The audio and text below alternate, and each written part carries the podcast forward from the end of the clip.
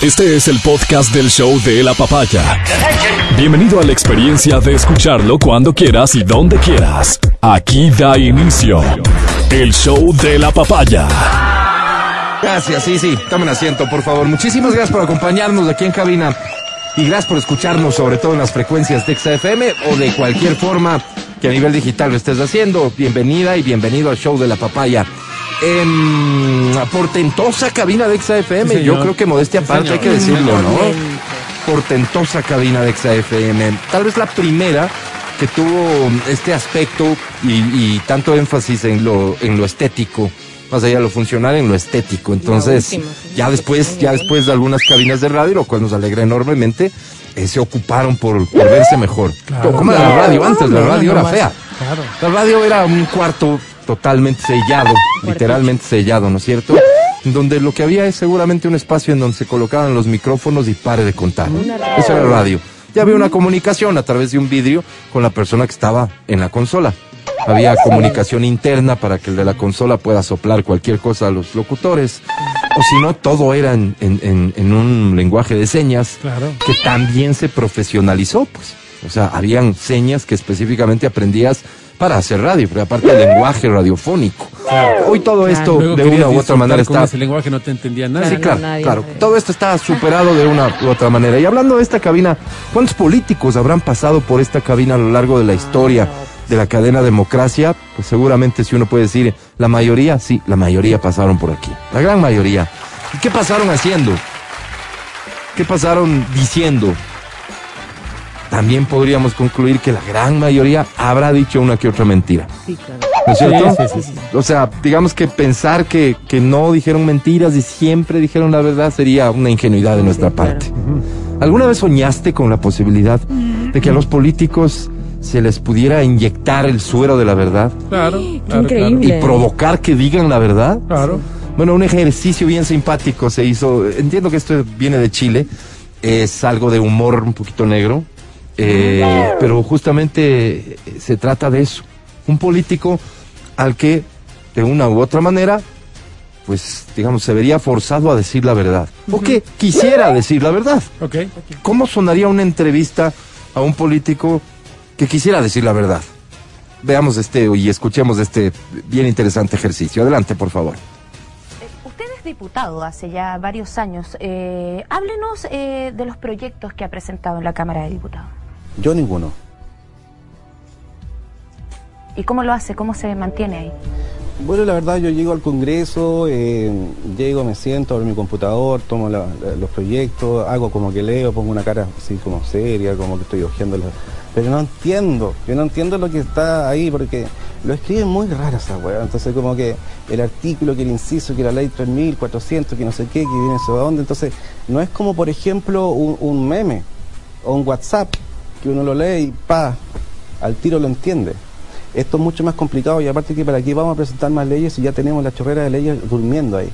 Eh, sería como pegarse un balazo en las patas, digamos, porque si nosotros sacamos las leyes que las hacemos así, como por ejemplo cuando nos queremos subir los sueldos, lo hacemos de un día para otro, eh, la gente se daría cuenta que es mucho más fácil aprobar una ley. En cambio, si nosotros eh, demoramos una ley cuatro o cinco años, la gente dice, ah, debe ser súper complicado. Ah, entonces por eso eh, ganan lo que ganan. Entonces no nos conviene a nosotros que esas leyes se aprueben y ojalá se aprueben el día del hoyo. ¿Y, y- qué pasa cuando la oposición presenta una ley que es muy buena? La rechazo. Ya, pero ¿qué pasa con, con la ciudadanía, con el pueblo? Esa guada lo mismo. Mira, lo- acá lo importante es, es lo siguiente, porque si la oposición presenta una muy buena ley que va en beneficio de la, de la ciudadanía, nosotros como coalición no, no, eh, nos ponemos como enfrente y rechazamos, eh, le hacemos peor eh, eh, el proyecto. ¿ah? Ya sea por una coma, por un acento, cualquier cosa, porque si la gente dice, hoy qué bueno, el proyecto nos beneficia a nosotros, lo más probable es que sigan votando por ello, y eso es lo que nosotros no queremos. queremos nosotros entrar al poder. Ahí cuando nosotros entramos al poder, entramos con los amigos, con los amigos de los amigos, con los primos, con los cuñados, con las nueras, con, todo, con toda la familia, y nosotros nos aseguramos chancho. Interesante, ¿no? Es- pero es interesante, más allá de gracioso, súper interesante. ¿Qué es lo que pasa en la política en este país, en Chile, donde claramente se hizo esto en Chile, verdad? No, no, yo, yo solamente lo encontré por ahí. eh, y parecería ser que tiene, que, que- que tiene más contenido, pero con lo que mostramos es bastante gráfico como para, para saber un poco qué es lo que mueve ciertas decisiones que, que se toman. Probablemente lo último que le interesa a alguno de los políticos para ya dejar de lado la generalización es el interés tuyo, el mío, el de la gente. Siempre habrá un cálculo en el camino que se prioriza a sí mismo, tal vez a esa persona como político, a su partido, a sus planes, a sus objetivos. Y esa es la realidad en la que en la que este país vive, pero no ahora y no hace 10 años, sino y probablemente mucho tiempo atrás. ¿Cuántas de las personas que están en la asamblea, para citar el ejemplo que este video toma, están realmente pensando en cómo contribuir para que el país camine de mejor forma? Los ejemplos se ven a diario. En uno de los más dramáticos, tal vez los vimos antes del fin de semana pasado, y, y es la realidad. Frente a esa realidad, ¿qué hacemos? ¿Qué se puede hacer? ¿Y qué el país en este momento puede hacer? Algunos hablan una vez más de la muerte cruzada. Yo les he dicho en más de una ocasión que mi parecer es que esto solo vendría a ahondar una crisis política que termina siendo crisis económica, que termina siendo crisis de los ciudadanos. Y por esto último, sobre todo, cualquier cosa que, que suene a, vamos otra vez a la incertidumbre, a la inestabilidad y demás, parecería que no es un buen negocio para que tal vez tú que no tienes un empleo puedas soñar con tenerlo. Si no, ponte a pensar quién tomaría decisiones en este país si otra vez nos enfrentamos a la incertidumbre de no saber quién y de qué forma nos van a gobernar. Escenario complejo, sin duda muy complejo. ¿Cómo el gobierno va a enfrentar esto? Ya veremos, ya veremos. Eh, hechos sin duda importantes han sucedido el fin de semana. Eh, yo he dicho en mi cuenta de Twitter que el presidente ha decidido ponerle su firma a lo que podría entenderse como la lucha contra la corrupción. Él ha decidido no solo quedarse en el discurso, cosa que hacen muchos, han hecho muchos, eh, pero ponerle nombre, apellido y poner su firma de responsabilidad en solicitudes de investigación y demás, me parece que es un hecho que significa un pasito más, porque además involucra eh, consecuencias que deberá asumir el primer mandatario. Y esto, en mi modesto concepto, merece apoyo, merece apoyo. El hecho de ir de frente y directo, mencionando nombres, apellidos, pero además de eso, que no se limite a una declaración, sino que exista un documento que se ingresa a fiscalía, es relevante. Pero sin lugar a dudas, es relevante y podría marcar tal vez un cambio. Ojalá sea importante. Ojalá y nos lleve a algo. 923. Quiero saludar con mi querido y buen amigo Matías Dávila. ¿Cómo estás? Amigo querido, ¿cómo estás? Buenos días. Bien, bien. Sabes que ahora con un inusual frío eh, me levanté muy temprano por la mañana porque no podía dormir. Me levanté como a las, no sé, una y media de la mañana. Dije, voy a adelantar algo.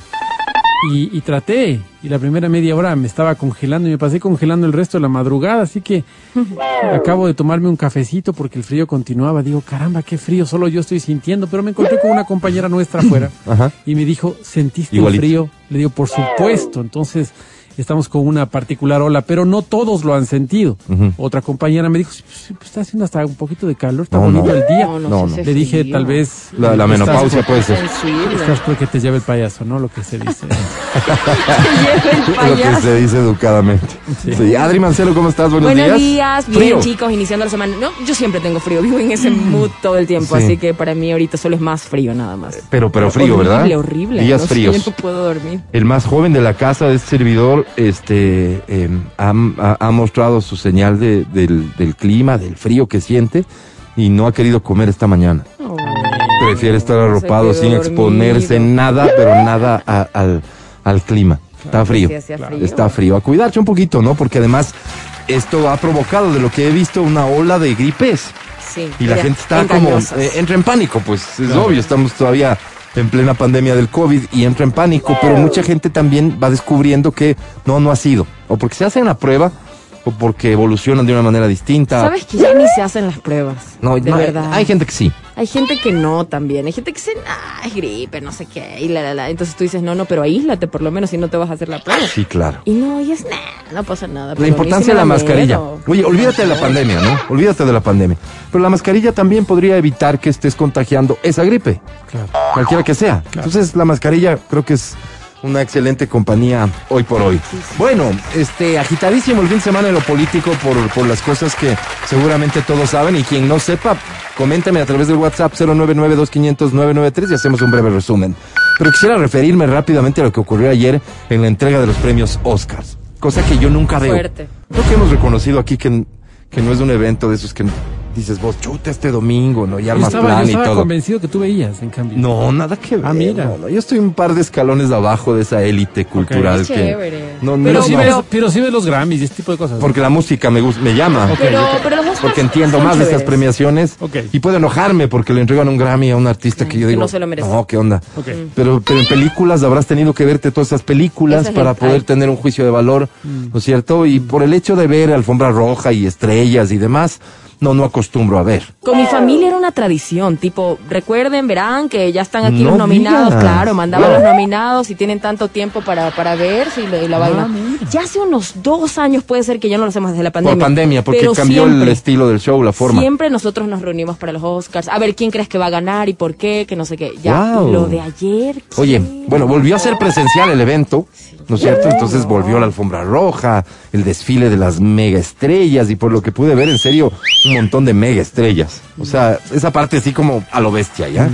Y eh, una parte de la que estuve pendiente fue de la actuación, que eso también es un hecho súper relevante para su carrera, para su joven carrera artística de nuestro querido amigo Sebastián Yatra interpretando en vivo la canción de eh, la película que al final se lleva el se lleva el. Oscar de película animada. Pero interpretando en vivo, se le notó súper nervioso, eh, evidentemente.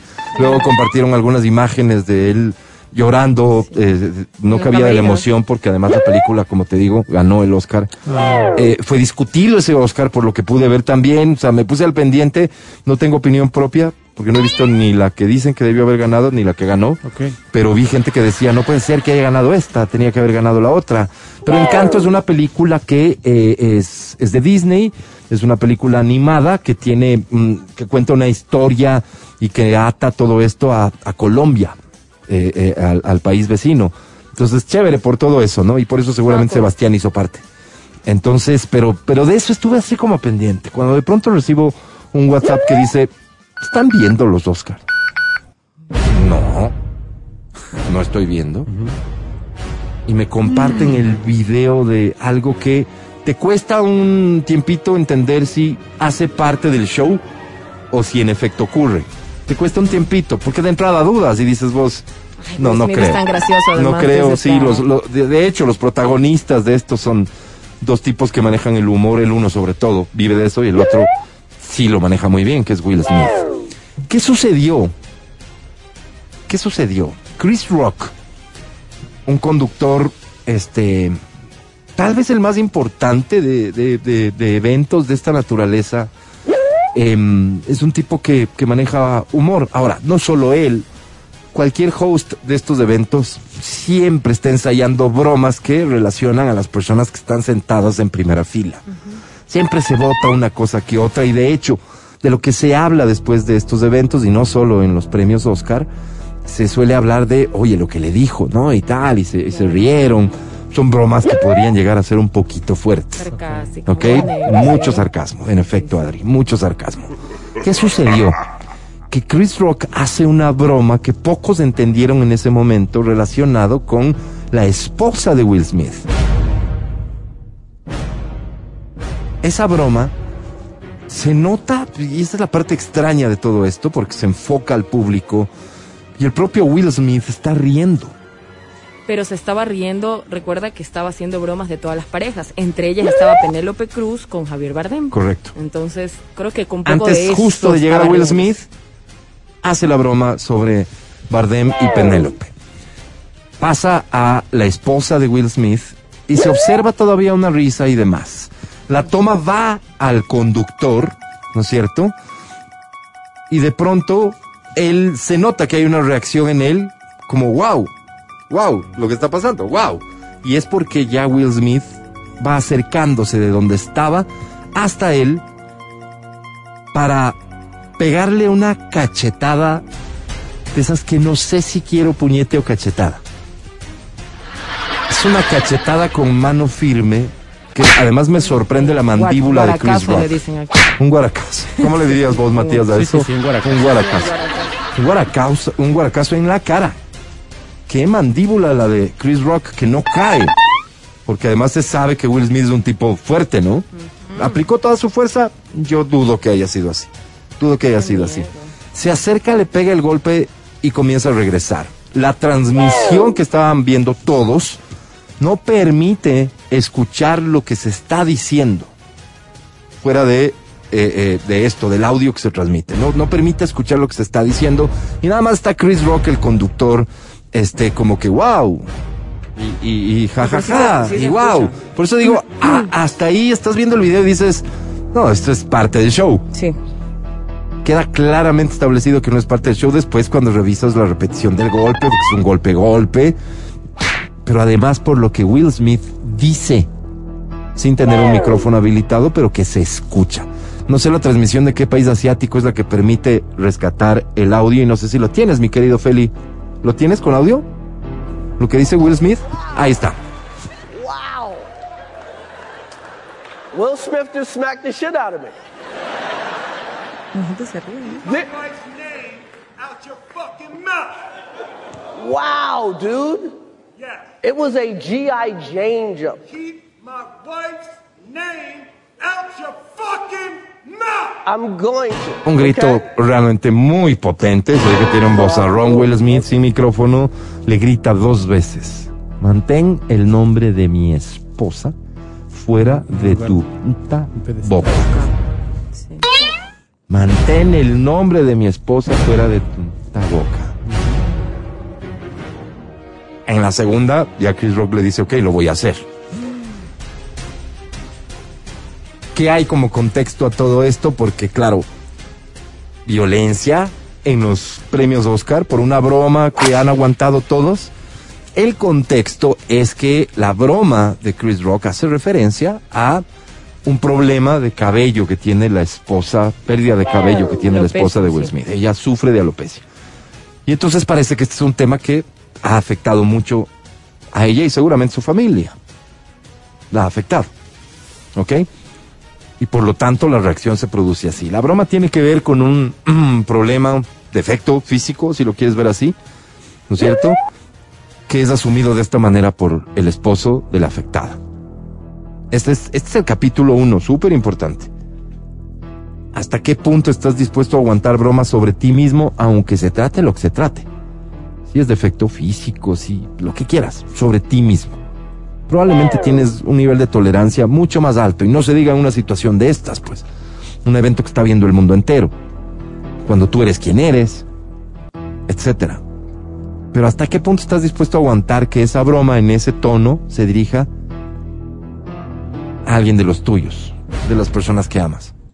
En este caso, concretamente a la esposa. Entonces, evidentemente el mundo está dividido entre quienes dicen bien dado, y entre quienes dicen definitivamente eso no pudo haber sucedido, no era la forma de reaccionar.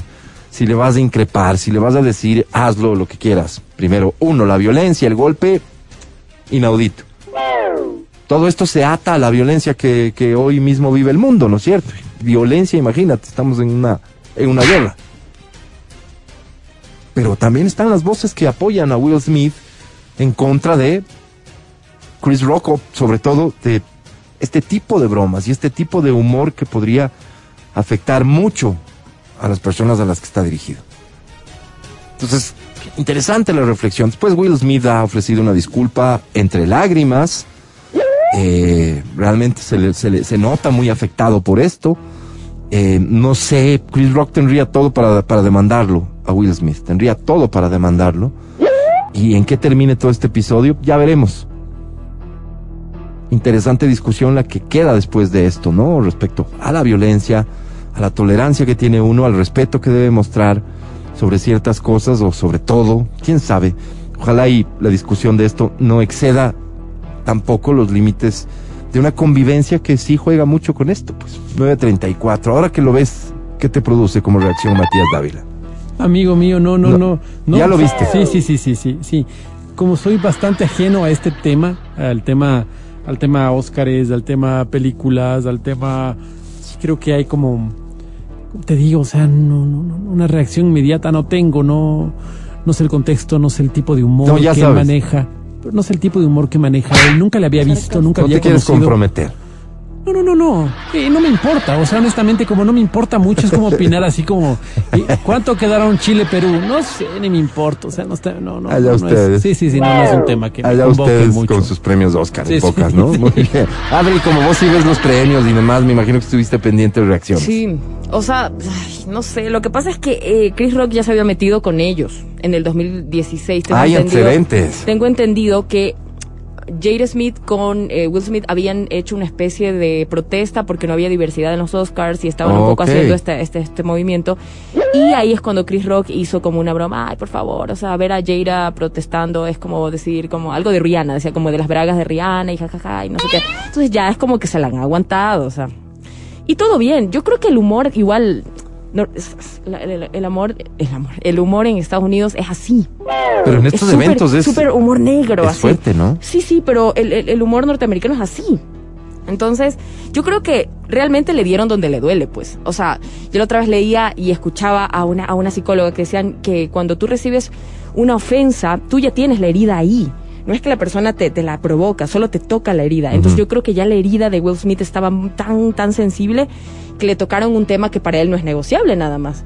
Entonces sí, sí fue un poco, un poco violento. Creo que Mucho. debió de pronto quitarle el micrófono si es que quería manifestarse, decirle lo que tenía que decir. Y yo creo que con par cosas donde, donde, y creo que Will Smith es un tipo tan inteligente y cuando tú escuchas, lo escuchas hablar, es un tipo que, que realmente, o sea, con dos, tres frases te deja, wow, pensando. Claro, claro. yo creo que claro. con eso hubiera Habría sido, sido todavía más contundente. poderoso. Pero, pero también le tocaron la parte, no sé, pues. Humana. de- de- humana y de, y de, no sé, masculina, como de, ok, aquí está mi esposa, respétala. Porque ella también hace una, una cara tipo de, ay, qué insoportable, ¿no? Lo que me llamó la atención fue la reacción de los demás. Estaba mostrando en, en Twitter como que una Ah, sí, las caras. recopilación de las caras. ajá. Eso fue espectacular. O sea, la cara de la gente es como, oh, por Dios, esto no es broma. Parecía broma. De verdad, yo pensé que era broma. Pero no, Este, no, había es que gente tú que creía piensas- que, que- que- claro, que era tú parte dices, del show. wow, metieron esto así como parte del show, pero no. O sea, y, y pensaban incluso en que le podían quitar el, el Oscar a, a Will Smith por, lo que pasó. pero, mm, no ¿Podría pasar? Podría pasar. Podría pasar, Sí, fue pasar. pasadísimo, ¿no? Como de ir a golpear a alguien si está mal. Violencia, la, violencia, violencia y violencia. Creo que él es más inteligente Oye, con está, la- está siempre con la boca.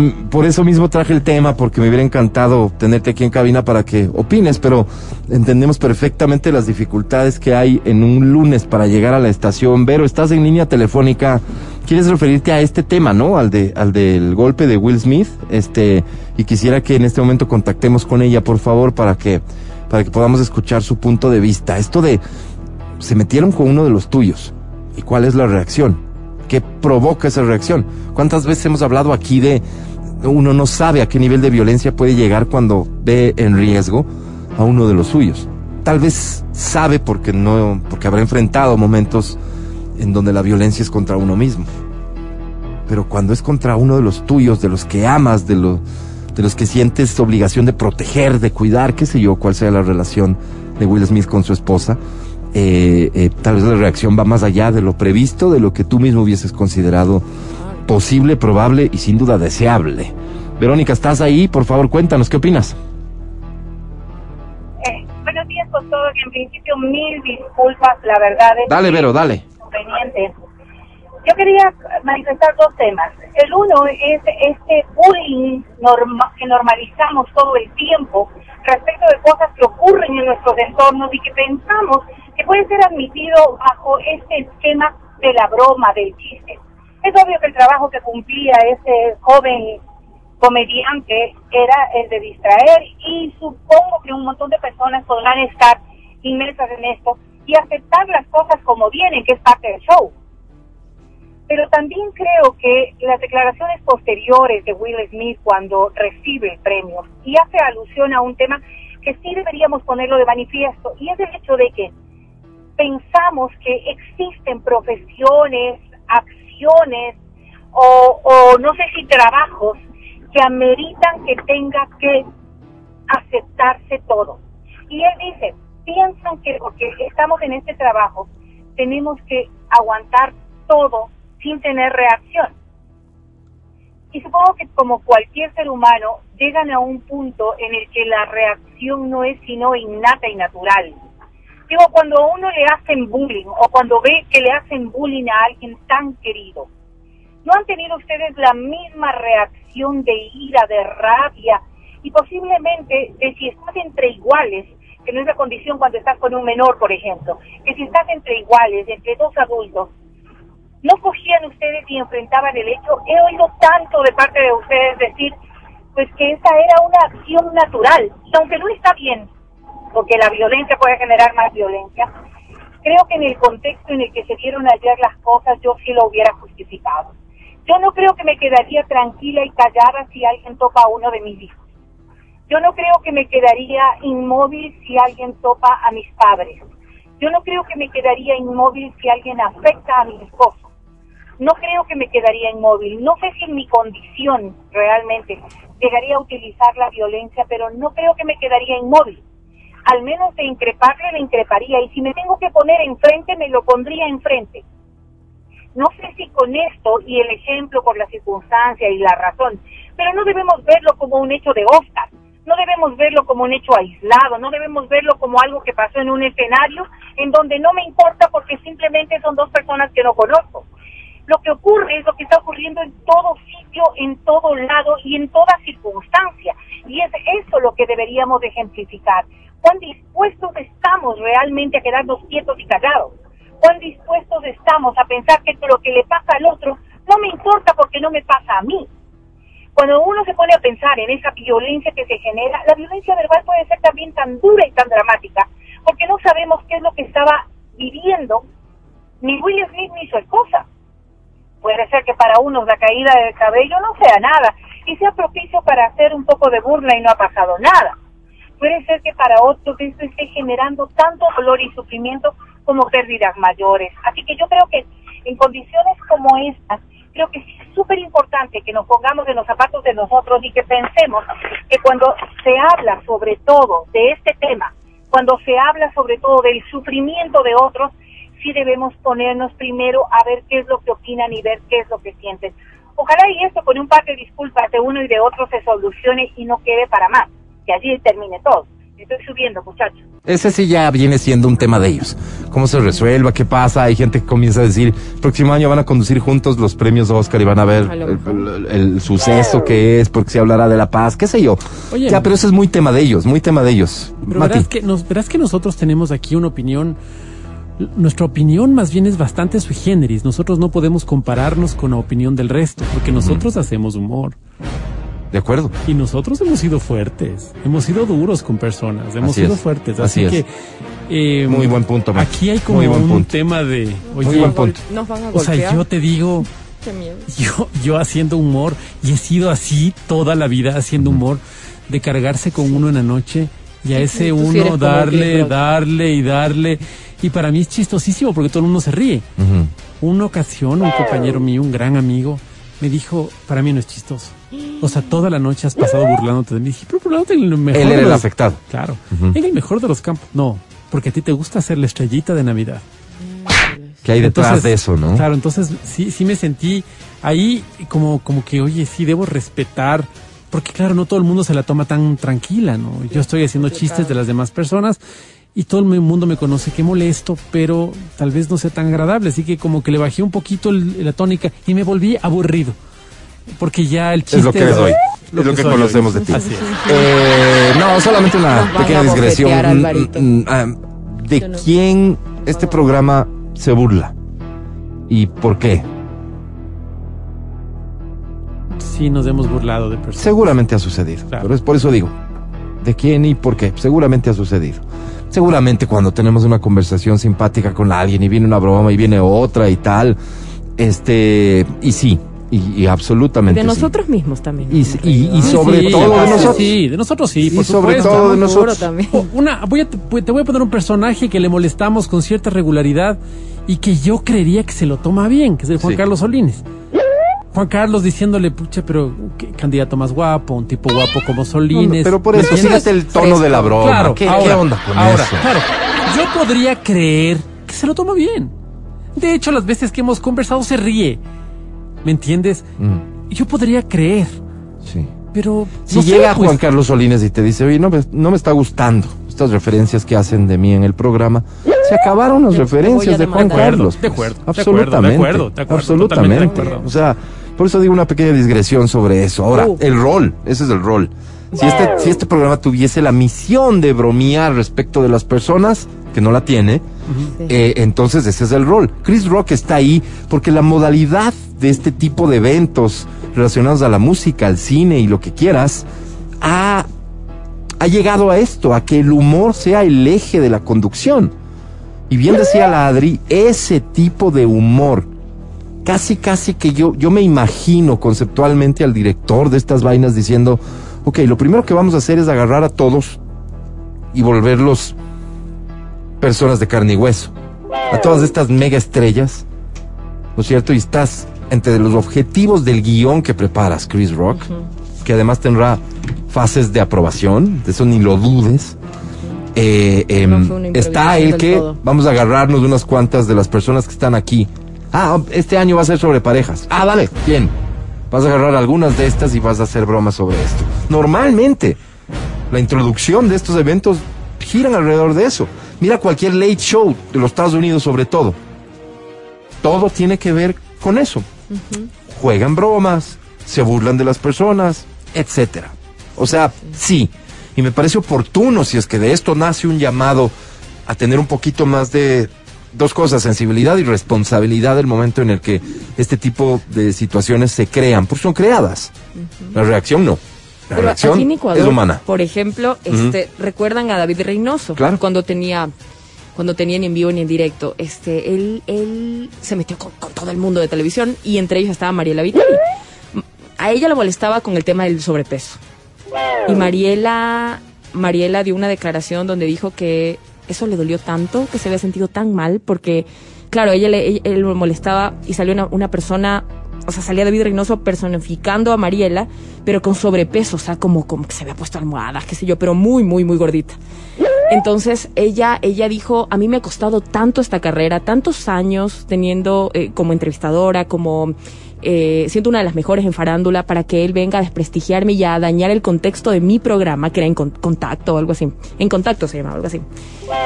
Este, y, y claro, él, él parodiaba mucho la forma en la que ella interrumpía, que hablaba, que empujaba a los invitados, claro que lo exageraba. Entonces ella tampoco se sintió bien con eso y tuvieron hasta un problema y dijo que lo iba a demandar.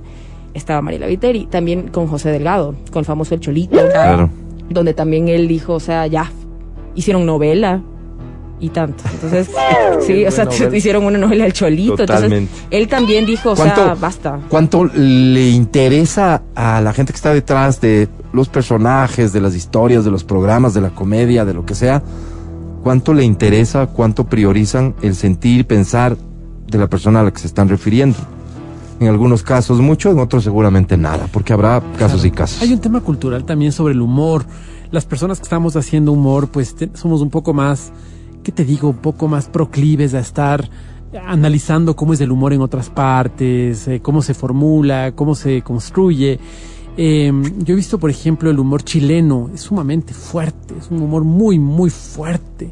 Entonces vos dices palabrotas, o sea, fuerte. Hay Por eso es que muchos no vamos a, a observar aquello. Claro, claro, claro. Hay otro humor, evidentemente, mucho más familiar. Si quieres, Lelutier, tienes un sí, humor bueno, mucho más claro. familiar, mucho más, ¿no es cierto? Habrá unos que le guste, otros que no. Yo recuerdo cuando empecé a, enten- a tratar de entender el humor americano, norteamericano, porque me era complicado. Por ejemplo, series como Friends no me causa... Pero veo, veo dos capítulos y me aburro. Digo, no entiendo los chistes, no, no, no entiendo. Esto no. Yo, yo dejé de ver humor americano entre esa multitud. Que parecía muy chistoso. Después ya eh, le perdí, no, no le entiendo la forma de hacer chiste y comencé a meterme con las personas que hacían comedia. ¿Cuánto jugará de todo esto tu animadversión con la sociedad norteamericana? No, en absoluto. Contra la sociedad nada, contra la ¿Cómo- política cómo? siempre. Ya, contra la por eso. ¿Cuánto sociedad, jugará? nada. Pues, No, perdón, no, conejo. No, no, no, no, en absoluto. crees, no? No, no, no, en absoluto. Empecé a seguirle a un comediante que se llama Bill Maher. Entonces, es un tipo abiertamente demócrata, ¿no? Entonces era la época de George Bush. Entonces empezaba su vaina diciendo "Es que no, no, no concibo una oración bien estructurada donde esté George Bush y hacer bien las cosas en una misma oración. Y empezaba, y era unas críticas y era una, una grosería tras otra, grosero, grosero, grosero. Yo me ponía a pensar, decía, en el país no puede pasar una cosa así, pues. Y no hablemos de un gobierno eh, represivo, hablemos de cualquier gobierno porque no, so- no es nuestra conducta, o sea, no estamos como es. muy familiarizados a eso que un tipo se lo pare, cultural. Ujú. claro, a que se pare y que diga una grosería. Pero culturalmente estamos nosotros súper abiertos a recibir ese mismo contenido y tal vez de una manera más violenta, disfrazado de otra cosa o dependiendo quién venga. Y el Claro. caso este de los programas de humor que fueron un boom absoluto, que yo veía y yo respaldaba en su momento, citemos lo de David Reynoso como ejemplo nada más. Digamos, sí, la sociedad está súper abierta a ver pasar eso sin ningún problema. A ver, a ver cuando, cuando no te toca. A ver cuando no te llega nomás. Pero nunca habíamos tenido ese estilo de humor, pues él llegó no, como no, a no, dar... no, no, claro, claro. Yo por, yo, por ejemplo, yo voy a decir, yo sí no disfruto para nada de ese tipo de cosas, porque a mí me parece grosero y todo lo que me ¿Nunca parezca, no, nunca, nunca. Lo que me parece grosero me parece vulgar. Y yo esas cosas no van conmigo. Un Carlos Entonces no. Michelena cero. No, o sea, Michelena le he visto dos, tres veces respecto a cosas. No me río de ciertas cosas. Pero te descubro algo, No me Vero, río te de descubro algo cosas. que debes de estar consciente. Dependiendo el contenido, habrá cosas que sí te, te causan gracia. Sí, sí, o sea, Cuando te digo, coinciden te con digo, tus a ideas, ver, no, no seguramente si- sí. No sé si cuando hacen alusión, por ejemplo, a temas puntuales, ¿no es cierto? Temas de cosas como con personas minusválidas, que se burlan, personas Claro, que claro, piensan claro. distinto, eh, eh, Claro. chistes homofóbicos. Todas esas cosas a mí me indignan. Pero antes no nos indignaban porque ver, estaba o sea, naturalizada, te digo- la te homofobia digo estaba honestamente, naturalizada. honestamente, gracias a Dios, gracias a Dios, creo que de esas cosas no me he reído nunca. Yo quiero hacer énfasis en algo que les comentaba eh, vía telefónica.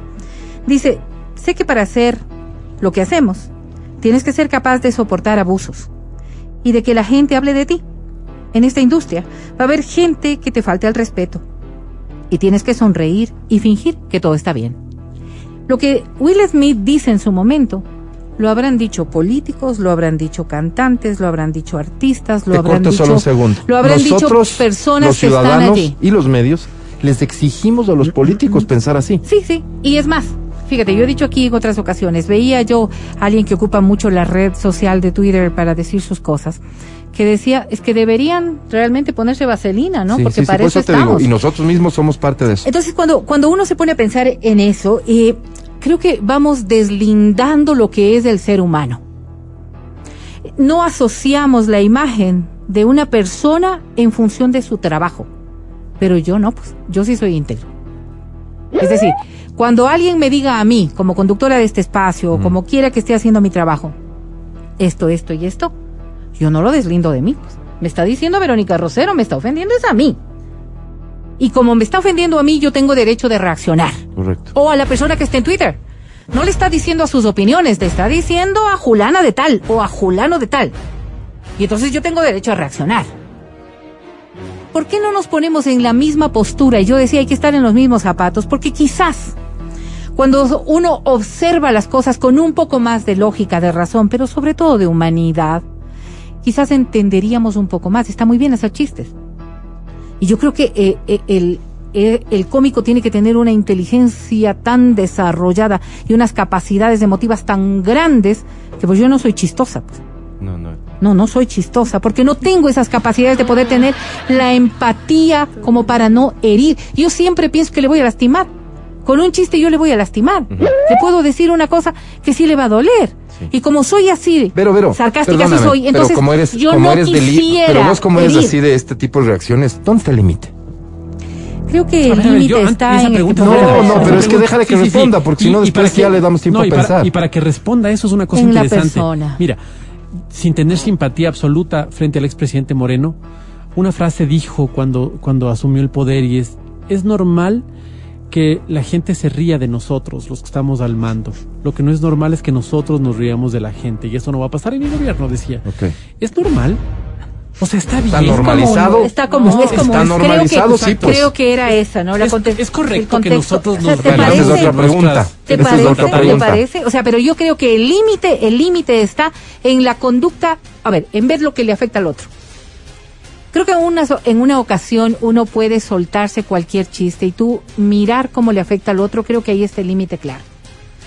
Porque quizás yo no lo hago con la intención de lastimar. Puede ser que yo no te dije a ti, Adri, lo que te dije el viernes con la intención de lastimar. No, no, no le dije eso. Pero si yo veo que a ti te lastimó, yo paro, retrocedo, ofrezco disculpas y nunca más, pues.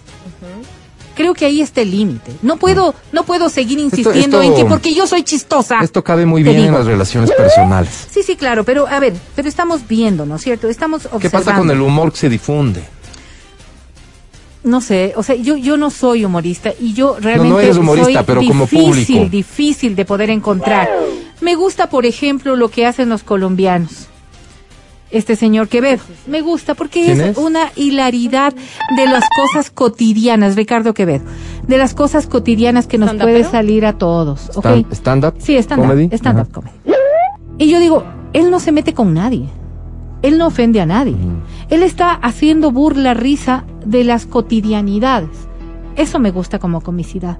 Pero cuando yo veo que alguien basa su chiste en la ofensa, basa su chiste en Un tema en- religioso también. por ejemplo, Ah, o, o en la deficiencia, no cambio, cambio, cambio, cambio y dejo de verlo. Pero a mí me Pero en con un eso, evento como un este, por ejemplo, en un evento como este, ¿qué de- debía hacer Smith?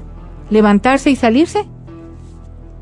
Debe- debía pararse y Pero es muy buena reflexión esa de algunas decirle, "Ya". personas de coger el micrófono y decir, mira, esta es la situación de mi esposa y hizo Sí, definitivamente puede no ser. nos Y yo, gusta. yo te digo, yo, yo honestamente, yo creo que el golpe estuvo de más.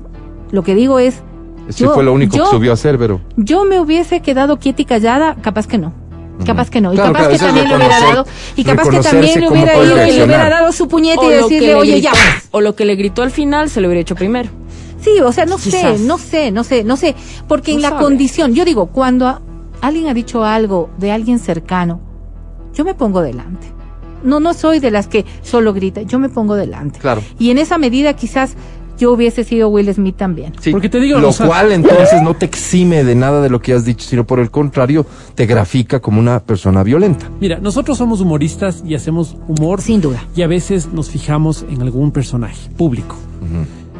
Entonces la pregunta sería, al ser nosotros también personajes públicos, ¿de alguna forma damos esa autorización tácita para que un humorista nos haga burla a nosotros? Lastimosamente la burla no siempre es la que nosotros quisiéramos. A mí me gustaría que se burlen de las cosas que se burla la Adriana de Mino. Pero no, pues tal vez se burle de otra cosa que a mí sí me duela. La ¿no? caricatura, por ejemplo, ¿eh? no te vayas muy muy allá porque nunca te- nadie te va a tomar en cuenta para un programa de televisión. No es que van a ser el personaje de Matías Ay, Dávila, o sea, pero- con los pies en la ¿Quién tierra. sabe? Con ¿Quién los pies en la sabe? tierra. Pero decía la parte religiosa, por ejemplo. Yo tengo muchos amigos que saben que yo soy cristiana y que voy a la iglesia y de tales. Y me mandan memes, así parece- parecería que es a propósito, memes súper crueles, o sea, súper paganos, súper fuertes. ¿Te afectan? No, sabes que al principio yo decía, ¿cómo tomo esto? O sea, entiendo que ellos no están en mi posición, entonces no lo ven como yo lo veo. Pero sí llegó un punto en el que yo estaba en un grupo de WhatsApp donde todo el tiempo se burlaban, se burlaban, se burlaban. Este, primero de la decisión que yo había tomado y segundo, me mandaba un montón de memes respecto Pero, a pero eso. eso no es irrespetar. Para tocar, para tocar, claro, porque ellos pensaban que así me podía como que doler o molestar. Y al principio yo decía, oye, ¿qué, qué onda con estos memes? ¿Por qué, ¿Por qué se cargan conmigo? Entonces yo le decía, oye, ustedes se ven más tontos haciendo esto que yo. O sea, realmente yo, a mí no, no. Pero o sea, eso me no es irrespetar. O sea, no, no, Está no, claro por supuesto, sí, no cruzamos el límite Claro. también. Está claro que sí. Yo creo que Claro. ahí, ahí es donde No deberíamos discusión. hacer, hacer función pública, pues, ¿no? ¿Cómo? Claro. Es pero- decir, llevar a la reflexión, decir hasta dónde está Sí, permitido. sí, sí, pero es que ese, ese hasta dónde no es una respuesta fácil. Por eso es que está bonito ponerse del lado del lado hipersensible de la historia y decir, No, sí, es que nada. todo tiene que tener un límite. Claro, Es que ¿en esas dónde son las está el límite? hipersensibilidades que asumimos, en, el, en lo que la persona siente. Pero yo sí le dije, El oigan, límite es ese. No se pasen con esos. O sea, a mí no me causa chiste. Esa, no esa sé fue si tu reacción. No sé si a ¿Qué pasó ustedes- después, Adri? Claro, no, igual les valió. Seguían, seguían, jajaja. ¿Y tú jiji, sigues en ese grupo? Yo seguía en el grupo, ¿Interactúas? pero, pero claro, yo decía, ya, yo los dejo nomás. Y luego cuando me tocaba a mí, claro, yo le digo, ah, ahí sí no es sensible, ¿no? Cuando yo hablo de lo que a ustedes les, les duele, ahí sí, ¿no? No, que no sé qué. Ah, bueno, entonces, chévere. Pero al final era una mayoría que, que, que, Claro, que bromeaba mayoría. sobre... Claro, yo te digo una cosa, por Sí. ejemplo, ¿no? Voy a hacer este año, he hecho trámites en la función judicial y los funcionarios con los que me he tocado, todos los funcionarios con los que he hablado, ha sido una mala experiencia. Así es. no me burlo públicamente de ellos. Pero por ahí hay el señor Zambrano, que es un personaje, pero cor- totalmente Que además viene y correcto. te dice es que a usted le ha ido mal porque no sabe hacer las cosas. Por una parte, y por otra parte dice, vea, No le ha me- tocado me- conmigo. no, me, no le ha tocado conmigo. Yo le exijo respeto. Bien. ¿Qué? ¿Por el señor Zambrano tengo que dejar yo de hacer chistes para que a él no le ofenda? ¿Me entiendes? Entonces a ese punto... ¿Y cuál es la respuesta? No sé, porque tú hablas de las hipersensibilidades y tal No, vez no mencioné eso, de- el tal- término, porque ese término tiene hoy por hoy una connotación media y, compleja. y tal vez te puedo decir... Hablé de yo, sensibilidad. Yo hago humor según mi condición. Claro, yo no quisiera ofender al señor Zambrano y a los señores Zambranos de la vida. Pero ¿qué hago? O sea, tendría que dejar de hacer chistes que... que, que Pero se si alguien viene a hacer un chiste burdo y grosero de tu hijo, ¿qué haces, Matías? Con Claro, no, yo pues, creo que uno debe aceptar con responsabilidad. Y justo yo tuve esta conversación con mi hijo. Porque este está muy de moda este tema de los. Siempre el tema del humor negro ha estado así como. Siempre. Siempre habla. La gente hace, hace, hace Yo- bromas. Feli, búscate algo de Gracias, Tinelli, no. porfa. Ok. Gracias, no, Entonces Dios yo tuve esta conversación porque yo lo veía que él con un amigo mío estaban, oye, te cuento. Y yo decía, basta. A mí me incomodó tanto. Y yo le dije, por favor, a él le dije, basta, no quiero que, que, le des ideas, primero que le enseñes eso porque está mal. Y tú, Luciano, o sea, ¿qué te pasa? Entonces él me dijo, pero vamos, estamos en un círculo. Le dije, verás, te voy a explicar cómo yo lo veo. Primero, si tú lo haces, te estás exponiendo a que en algún círculo, en algún día de tu vida, hagas un tipo de estas bromas, un tipo de, de chiste y que haya una persona muy sensible a este tipo del racismo, de la homofobia, qué sé yo. Y que esa persona actúe violentamente y te meta un puñete en la cara. Si tú estás dispuesto a eso, entonces continúa haciéndolo. Eso es lo que le dije. A eso te, estás exponiendo, a que te peguen un puñete. Si tú crees que todo bien, entonces dale. Entonces se quedó como que frío. Me dijo, pero no creo que es para tanto. Le dije, te estoy contando cuál puede ser la consecuencia. No hagas ese tipo de bromas porque son muy, muy sensibles.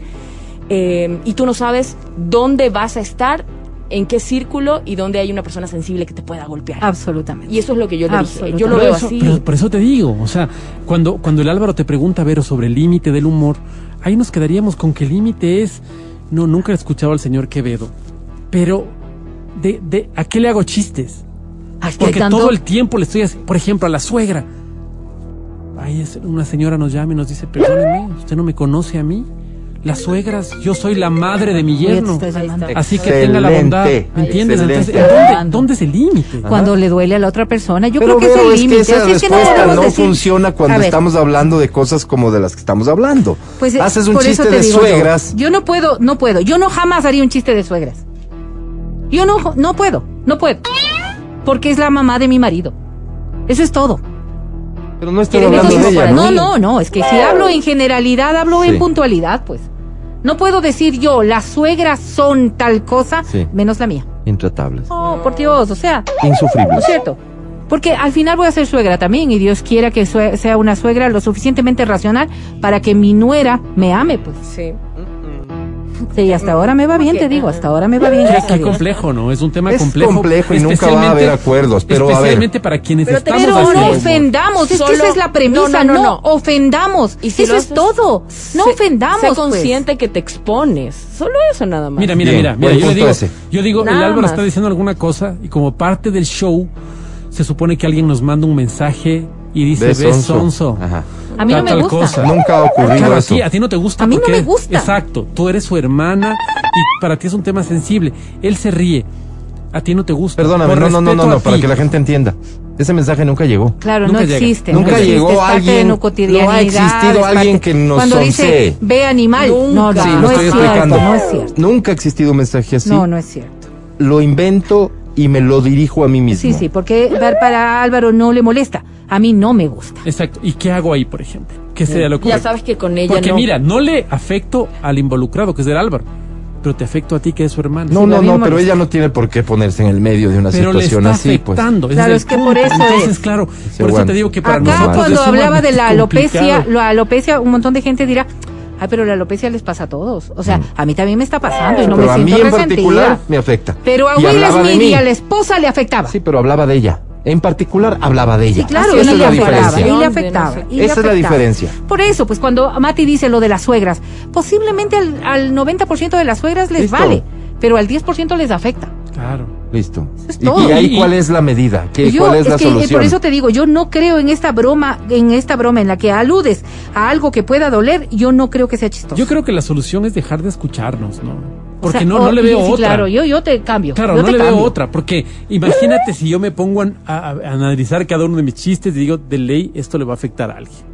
Entonces mejor no los hago. Y ya no sería un programa de entrar con comedia. esa autocensura así, cuando realmente aquí lo que deberíamos aprovechar para decir como programa de radio es que jamás, de los jamases nos sentamos A a, dañar a planificar cómo dañamos Así a es, alguien, así es. cómo afectamos a alguien. Cuando a través de nuestras opiniones, y muchas veces esto más allá de las bromas, sino en esta parte del programa que es seria, ofendemos a alguien es por decir lo que pensamos. Y si yo tacho de tal o cual a ciertos políticos, por ejemplo, De ladrones, lo por hago ejemplo. en absoluta conciencia y Que bajo no es el broma, pues. convencimiento, permítame verlo, en el convencimiento de que lo son y de que están actuando de esa forma. Porque esa es la No forma, es que ese- no eso te es digo. chiste, pero Y si la quieres- ofensa está. A ver, a ver, Alvarito, Alvarito. Es que tú has dado pie para otra cosa. Si yo digo, si yo digo, ¿no es cierto? Estos delincuentes y alguien va y busca la palabra en el diccionario, que me venga a decir que no son, pues. Pero les estoy llamando como la ley los ha llamado, por los actos que han cumplido. Yo jamás podría decirle, por ejemplo, y con muchísimo respeto, y esto solamente es, es- para ejemplificar aquello, el homosexual este. Que yo veo que se refieren, y que veo que les hacen bromas, y que veo que les ponen títulos. Porque puede ser como no puede ser, y eso es asunto de él de, y de solamente él. Porque eso no me cabe, pues no me cabe. Lo que no implica que no le pueda llamar delincuente porque no me estoy burlando del hecho de su homosexualidad o no homosexualidad, o de su delincuencia o no delincuencia. Estoy aseverando algo que la ley ha determinado. Ahí están las diferencias de lo que nosotros decimos y hacemos. No me vengo a burlar de alguien. No como objetivo. No, pues como Y objetivo es no como objetivo de este programa, Por definitivamente. no. Ahora, como siempre cabe, también, si alguna vez te hemos ofendido, si te has sentido burlado por alguna de nuestras Disculpas de expresiones corazón, pero qué o chistes, ofrecemos una disculpa porque sucedió. Así de simple. Pero ten la certeza Gracias de que jamás será nuestro de propósito. radio. 10, Que no. 7, valía la pena toda esta plática porque después de Will Smith, ¿quién viene? Digamos, en ese nivel de No, importancia, Matías Ah, Dávila. Gracias por y no la gente iba ¿no? Y la gente iba a regresar a ver inmediatamente Como a yo nuestro digo, Will Smith. Yo siempre le digo, Pero Mati, él no es Will Smith. Pero me dicen, Will Verás, Smith no es- afroamericano. Yo siempre le digo, Mati, ten cuidado porque van a venir un día y te van a meter un puñete en la. la- otra- y la otra me dice, no, Adri, no, tengo miedo de morir como John Lennon. Por un Sí, sí. fanático, Sí, por claro, un, un- digamos. ese, en ese caso fue un fanático. a, En a este eso se caso, expone un uno pero- en estos niveles de popularidad. ¿no? Está bien, hay que Pero andarse con que cuidado. también Sí. tienes un público que te ama, Mati, en el que me incluyo. Pero sí, y hay un montón de gente que nos ha dicho aquí algunas cosas bien simpáticas sobre, ah, ustedes se burlan de los participantes, pero ese es el programa y quien llama sabe y les hace el juego. Absolutamente. Y el que parece que no nos hace el juego es porque ya fue y volvió. Y se hace el que no nos está haciendo el, El digno, juego. el digno. ¿No es cierto? Y se lleva lo que vino a buscar, que son los premios. Ah, aquí nos conocemos todos. Como Ah, Polito, Aquí Polito. nos conocemos Como todos. Polito, ¿no? Aquí comienza el show de la papaya. El podcast del show de la papaya. Con Matías, Verónica, Adriana y Álvaro.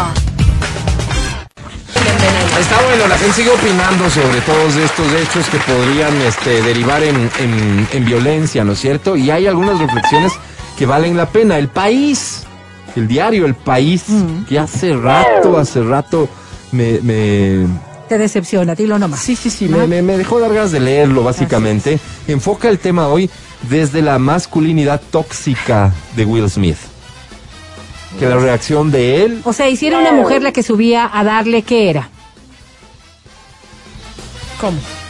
en el contexto de lo dicho por, por en el análisis básicamente pasan por alto que existió una broma que causó daño a alguien. Y este es un análisis, podríamos decir, es un análisis distinto, diferente, como para no estar analizando lo mismo. Ellos deben haber dicho, ya mañana el show de la papaya va a analizar seguro el, Del- todo el tema en su conjunto. claro, no es la primera Analicemos nosotros desde otra perspectiva para- no darnos- quemarnos. Para darnos de qué hablar. Y, y, y lo analizan desde la masculinidad tóxica de Will Smith. Wow. Eh, hay mensajes que yo he recibido por aquí que dicen, ¿y qué habría hecho Will Smith si el conductor del programa, del, del evento habría sido, por ejemplo, La Roca?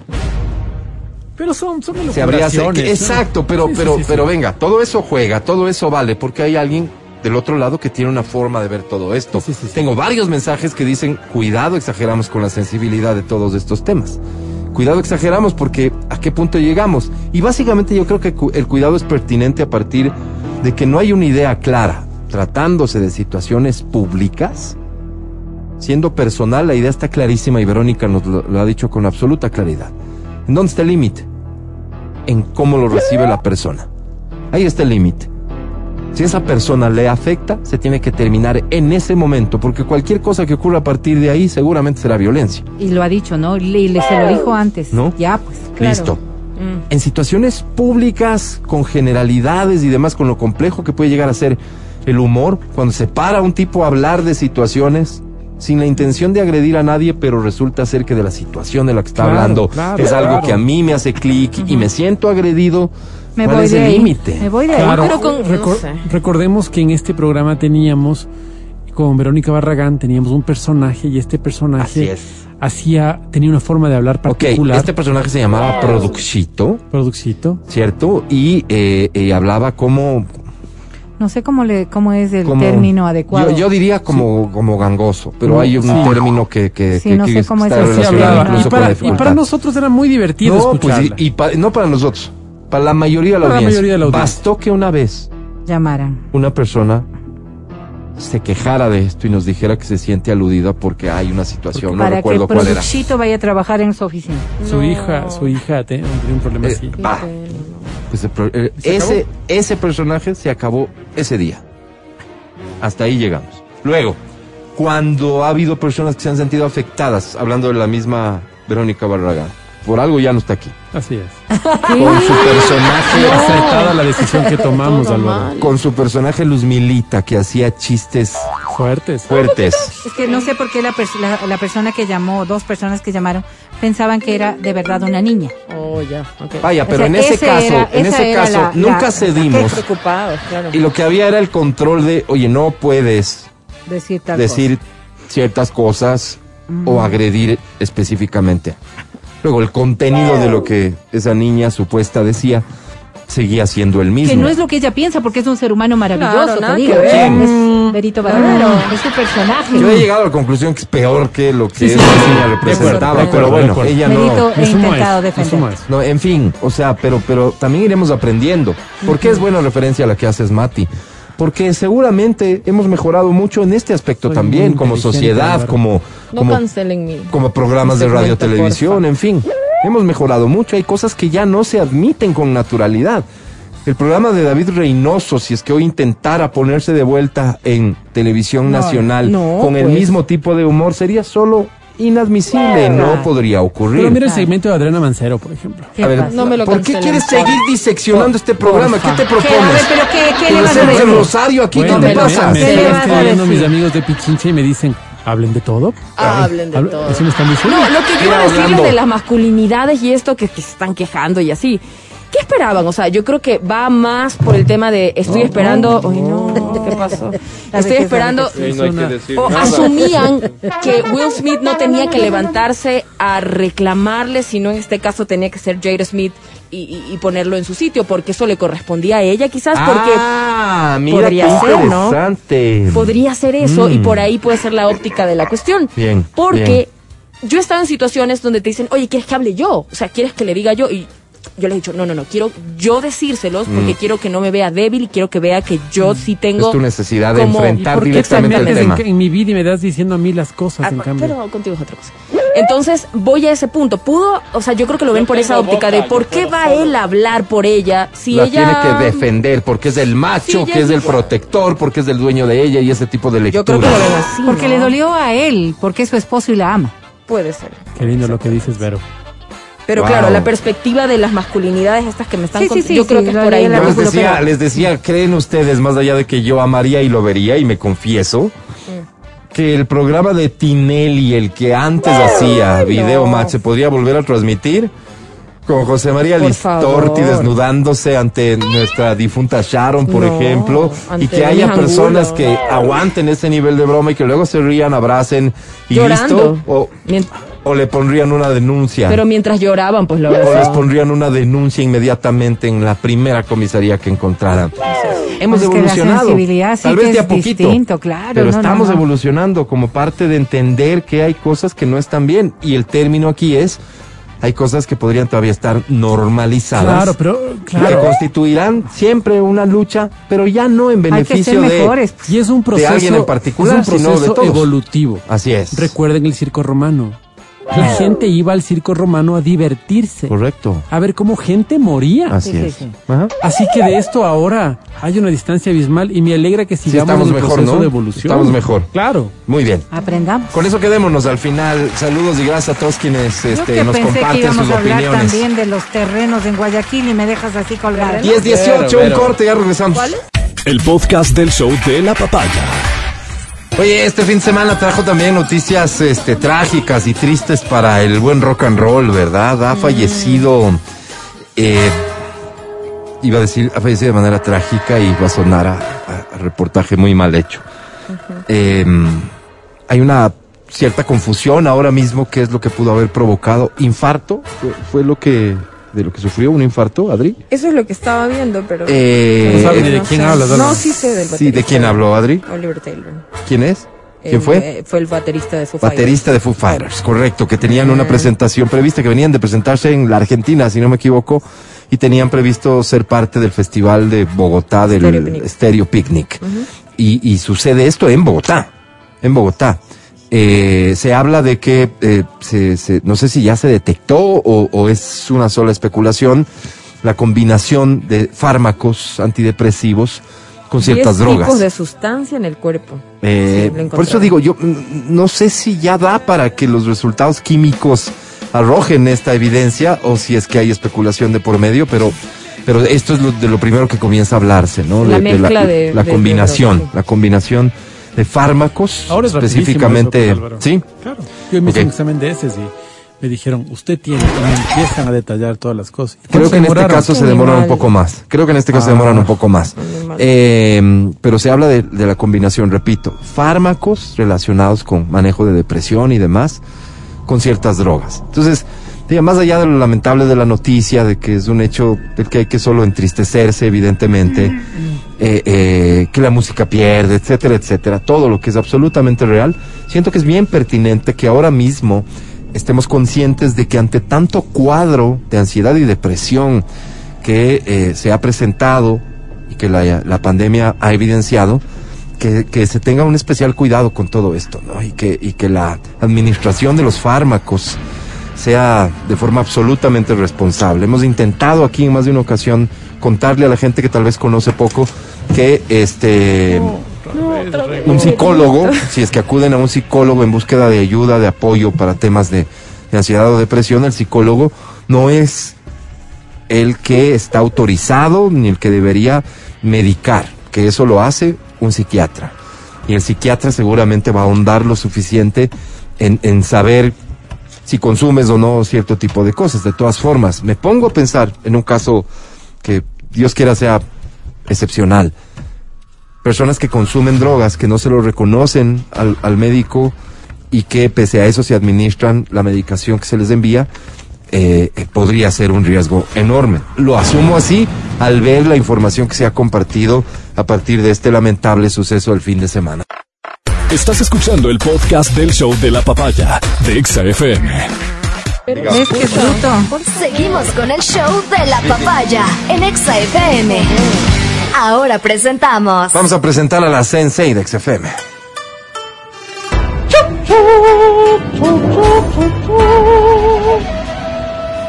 Es la Lisenberito, como algunos le llaman. Entendería No, yo que con respeto, pero preferiría que simplemente digan la Sensei Verónica Rosero. Bienvenida.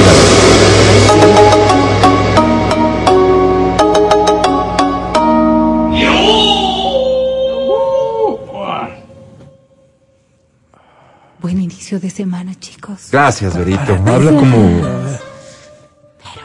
Como, como. ¿Cómo se llamaban las chicas? ¿Cuál es? Eh, Tú sabes de quién estoy hablando. eh, Juana, pélame la banana. No, no, no, no, no, no. ¿Cuál? Juana, Las pélame chicas, la las chicas banana. del ca- las chicas del No, no, no, vuelve a hablar así. Buen inicio de semana, chicos. Es como supuestamente hablaba la virgencita en el caja. es este, No, porque esa virgen era española. ¿De qué? Hijitos míos, hijitos míos. ¿no? Bueno, pero no se burlen de eso porque alguien puede Sí. sentirse afectado. Pero ¿de qué quieres hablar hoy? Hoy hablaremos de un tema un poco más ligero que tiene que ver con estos sueños eróticos que también te está ocurriendo. Sexualidad. Eh, digo también a ti porque en realidad debemos te tener un, un, un antes de todo esto. Y es que la premisa es que todos soñamos todas las Por- veces que cochinadas, dormimos. cochinadas. No, no, no, soñar, Ah, soñar. Siempre, Pero no siempre lo soñamos. recordamos. El proceso de cómo se da el sueño hace que unos queden mucho más en la membrana y por, en- por ende uno pueda recordar de mejor manera los sueños y otros están un poco más profundos y simplemente no los recuerdas, pero de que soñamos, soñamos. Ahora, ¿qué ocurre con los sueños eróticos? Las actividades de, de las acciones que cumplimos en los sueños eróticos tienen ciertos parámetros y ciertas condiciones que en ocasiones nos ponen en duda respecto de si eso mismo es lo que quieres o si solamente surge de tu inconsciente algo que está allí Me reprimido. siento sucia. Y la verdad es que hay un estrecho vínculo entre la conciencia que limita tus acciones cuando estás despierto y en cambio esta, eh, eh, este hecho de reprimir tus propias ansiedades. La formación, la educación, la forma de ver la vida puede limitar en mucho tus comportamientos. Son como los filtros que tú mismo pones, los, los, los límites que estableces a tus propias conductas. Porque viene también de, de otro tipo de valoraciones. O sea, has visto que han actuado de determinada manera en una película, por ejemplo, estoy hablando exclusivamente de sexo, pero tú dices, no, no, no me vería cómoda en esas circunstancias, ¿no es cierto? No hay con O, qué. eh, bueno, nada más allá de aquello, si hubiera, si hubiera con qué, si solamente dependiera de tu aceptación. No, no, la entonces, aceptación, no hay con qué, no, no físico. bueno, Así es. digamos, digamos. Ok, pero si tú tuvieras ese con qué y tú dices no a esto, porque parte de otro tipo de procesos. Los procesos a través de, a través de los cuales vamos generando conductas están precisamente en la formación, en la Sí. educación, en la personalidad que manejamos y en las cosas que nos- con las cuales fuimos hechos. En sexualidad ocurre exactamente lo mismo. Tú puedes querer ciertas cosas y decir, no, no, no creo que estaría bien.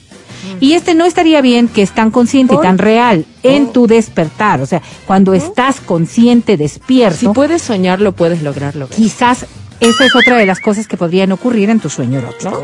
No, necesariamente, Adri, porque La ahí sí cabe lo amor, que ¿no? Alvarito dice. Lo digo nomás. En el sueño tenemos otras condiciones y capacidades.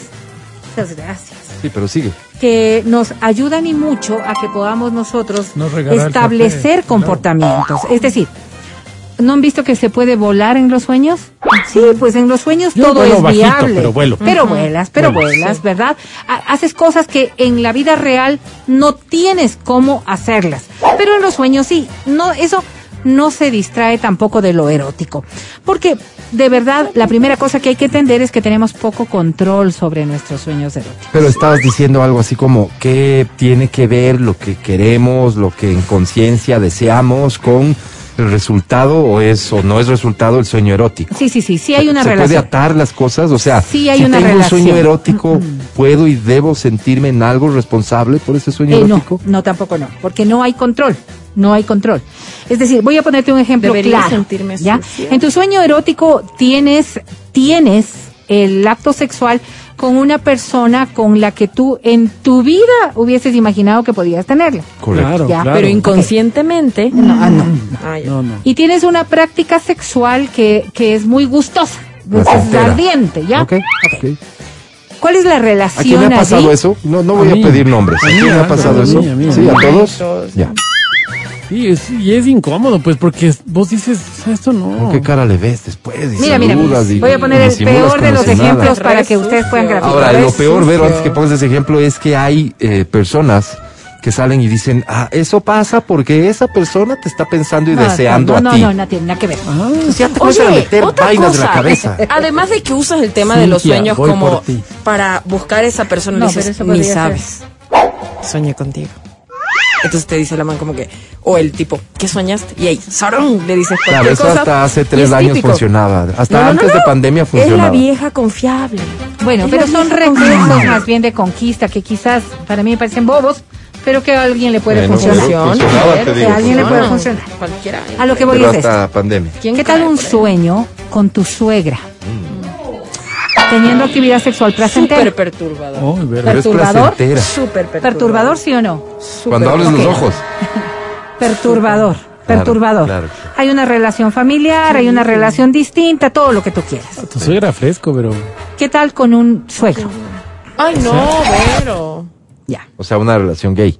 Una relación homosexual. Más- planteando. exacto. Esa, esa Vamos, es la vamos, preocupante. vamos, A ver, vamos. Vamos. Entonces tú no, dices, ah, no, pues si es que esto es, en efecto, yo no tengo control sobre mis Enfermo. Soy un sueños dañado, eróticos. soy un dañado. Y, y de verdad, ¿qué me está pasando? ¿No es cierto? Vamos a tratar de explicar un poco. ¿Cuál es la...? ¿Mi suegro me está deseando? No, no tiene Es nada que ver. En realidad Hasta estamos hablando ¿no? de deseos frustrados. Y ¿Qué? fíjense ustedes cómo, ¿Qué? cómo funciona esto. Peor todavía, ¿no? No, ¿Cómo no, funciona no. esto? Vamos a ver, ir, ir un poquito analizando para tratar de entender estos dos casos puntuales que luego de- iremos derivando en otras cosas. A Pero, ver, ver. ¿qué es lo que se esboza en un acto de, de, de sexo? Hay una conducta de poder. Hay una conducta en donde tú expresas claramente el poder que ejerces respecto de la otra persona. Entonces, vamos a un lado, el poder. Luego vienes en la graficación sexual que tú tienes del hecho, pues en efecto hay mucho placer. El placer que te provoca es el poder que ejerces.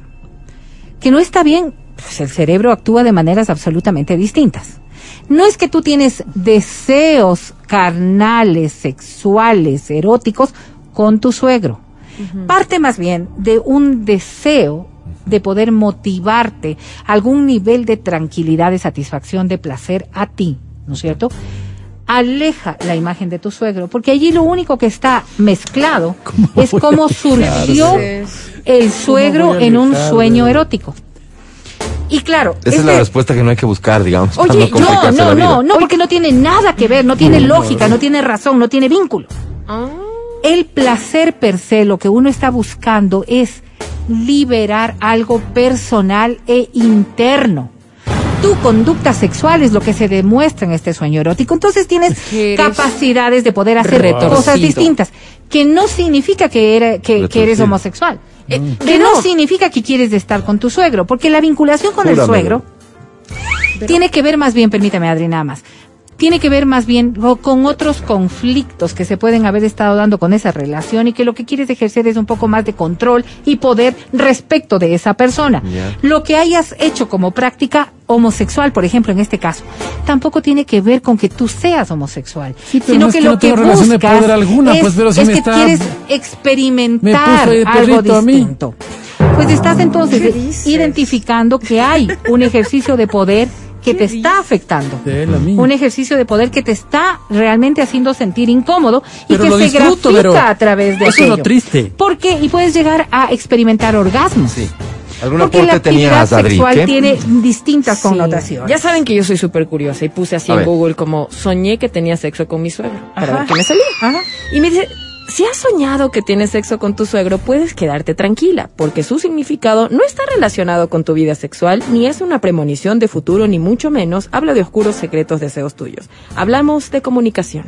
Ay, mira. sea, Sí, comunicación con ¿Eso en, posiblemente... qué? ¿En el libro del significado de los sueños está o algo así? sí, te Ok, hablas. vamos a ver. Pero Vamos te, a ver. pero te, te da como lógica. subtemas. Si A estás ver. practicando sexo oral, Sí. es porque es una prueba de que la, la comunicación con tu familia política no es la más adecuada y te gustaría Mm, tiene arreglar esa, sentido. Esa. ajá. Y dicen, si llevan hasta el extremo el acercamiento entre dos personas, dice, es un sueño que tiene un significado estrechar vínculos con la familia política.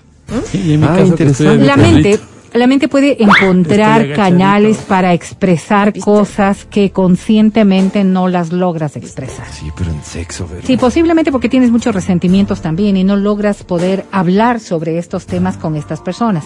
Estás evidenciando lo que decía Matías, que ejercen mucho poder sobre Matías ti, Alberto, que ejercen demasiado control sobre ti, que hay una sensación de sumisión respecto de esta para vivir a la persona. casa de la novia, ¿qué quieres? Claro.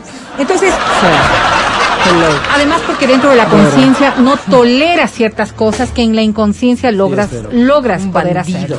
Y no estoy hablando del hecho sexual, sino de la graficación de lo que estás sintiendo respecto de esta otra persona, que no es atracción. ¿No? Que no es atracción. Eso hay que tener claro, Sí, sí, ¿no? no, no es atracción. Hay una correlación con lo que tú quisieras hacer. Y no se refiere al acto sexual, No sino quien- a poder decir las cosas y hacer las cosas con un poco más de dominio. No faltará quien te diga, Vero, a ver, todo lo que dices tiene sentido, pero entonces, ¿por qué el sexo es parte de este sueño? ¿Por qué el Porque- sexo? Sí, porque el sexo es una graficación de nuestra integralidad. Es decir, yo soy el que soy cuando tengo sexo.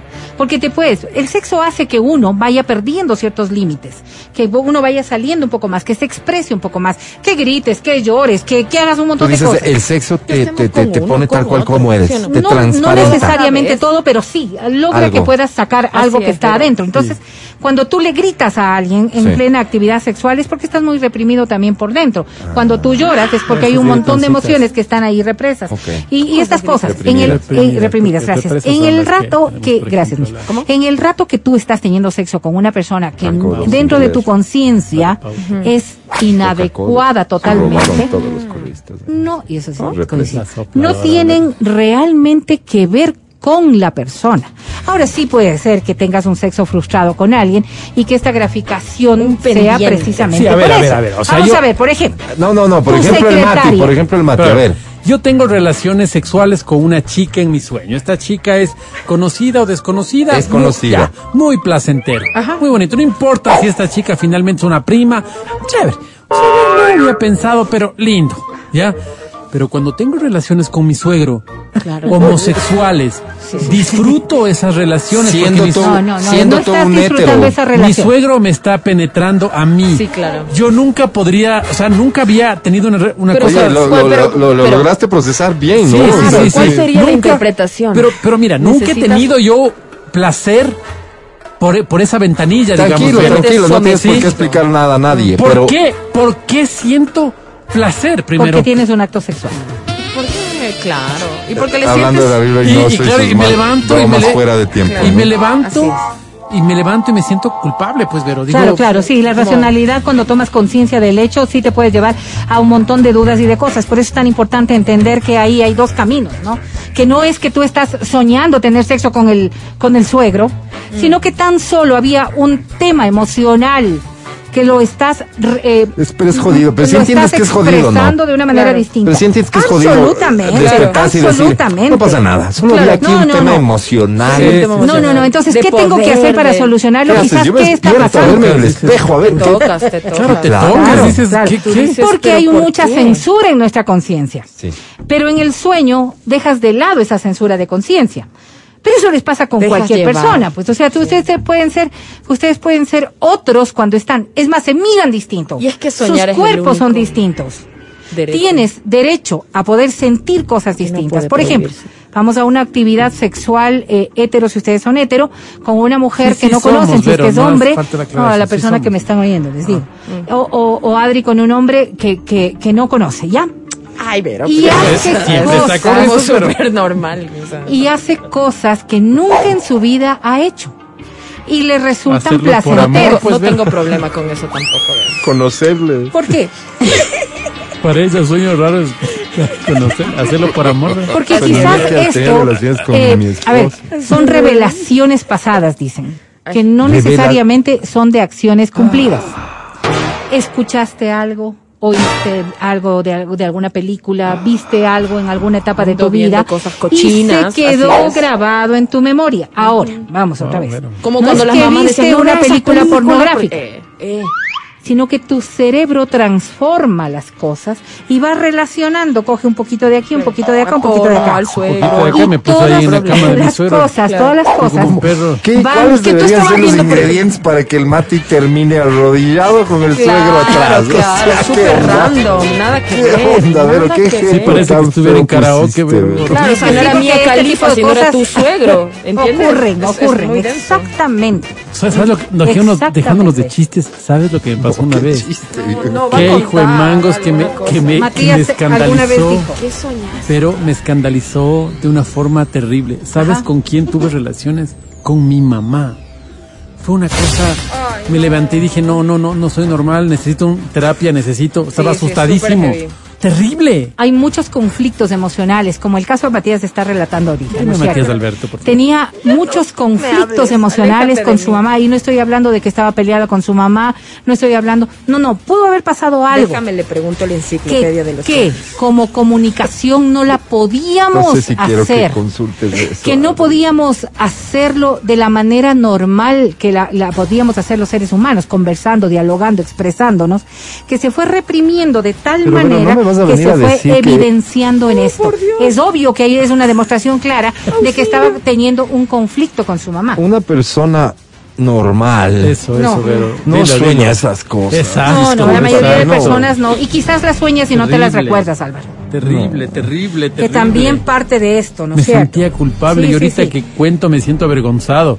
Y yo no controlo mis sueños, ¿verdad? No, no, no, no puedes O sea, lo de controlar. mi suegro digo ya, fresco. Ya, No, no controlas lo- eso. Porque lo, me- lo gocé, lo pasamos bonito. ya. Es que lo único que Pero lo tienes que mamá- entender es que eso pues, solo pusiste un rostro de alguien en una actividad sexual Por distinta. Dios, un rostro. de- Vero estaba, Sí, ya te terrible, explico terrible, dónde, Vero. terrible, terrible, terrible. Pero ese tipo de cosas Al lado del demuestran, estaba yo, demuestran Vero. que tienes problemas que solucionar con tu mamá. Tiene problemas en que general, tienes pero Wow, conductas, ah, wow. cosas que hablar con tu mamá, porque toda la demostración del sexo siempre Tipo implica una relación de poder. Ahora, ¿Qué nos dicen los direccionarios? Mira de lo que dice. Dice, sin duda este sueño es uno de los que más mal sabor de boca dejan al Sí, soñador. Sí, sí, sí. ¿Ok? Dice, las relaciones sexuales entre padres e hijos se suelen interpretar como un deseo erótico, aunque no relacionado con tu familiar, en ocasiones. Si anhelas una Una relación prima. con alguien, aunque sabes que esta no sería la correcta, tu subconsciente la materializa en sueños mediante esta imagen Ah, desagradable. ya, siéntete tranquilo. ¿Sí? Solo Cualquier eres fantasía reprobable que puedas haber tenido en la vida real puede haber sido mostrada de esta forma en tu sueño. En caso de que hayas soñado con tener sexo con tu padre o madre, hay dos posibles explicaciones. ¿Cuáles son? Uno, puede que tengas una relación real o anheles tenerla con alguien que te recuerde a tu padre o a tu madre, o puede tratarse de una muestra de afecto. Ya. Lo segundo definitivamente no en tu Gracias. caso, pero Claro, alguna duda. prima, alguna tía con la que sí hayas tenido sentido esa Sí, atracción. sí, sí, sí, Álvaro, sí, ahí sí. Por ahí va. Sí, sí, por ahí va. creo Ya quédate tranquilo. Es como, mira lo que dices, la unión de la parte infantil y más adulta de tu ser. Metafórico, o sea, a nivel espiritual. es que es eso, Qué lindo, Mati, porque qué nosotros lindo. vamos No, generando conciencia de las cosas Sí, que se soy han como el. Dalai Lama. Gracias. En el cerebro se deslinda lo erótico sexual de, de lo viable posible. Ay, ¿Cómo, cómo, ¿Cómo traslucir esto para que podamos entender Bueno, sin sentir culpa? Sin decir traslucir, tal vez por ahí Bueno, comenzamos. ok, vamos a ver. Cuando somos niños, ¿no es cierto? Tenemos una relación afectiva erótica con nuestras madres. Así se sabe, Eso ¿no? es lo natural, lo normal y nadie lo cuestiona. Correcto. ¿Verdad? Porque hay, hay simplemente la graficación del amor. del ser humano, ya. Es la graficación del amor, Bien. de lo que nosotros sentimos. Cuando vamos creciendo sabemos que tenemos que poner límites a estas cosas porque ya vamos evolucionando y vemos que esto no es lo que pensamos que podría prima, ser, sino que es el amor Correcto. maternal lo que brinda. Cuando Ya. soñó tenía 40 años ya. Sí, entonces Claro, cuando viene esto es solamente, es una regresión a un tiempo de amor.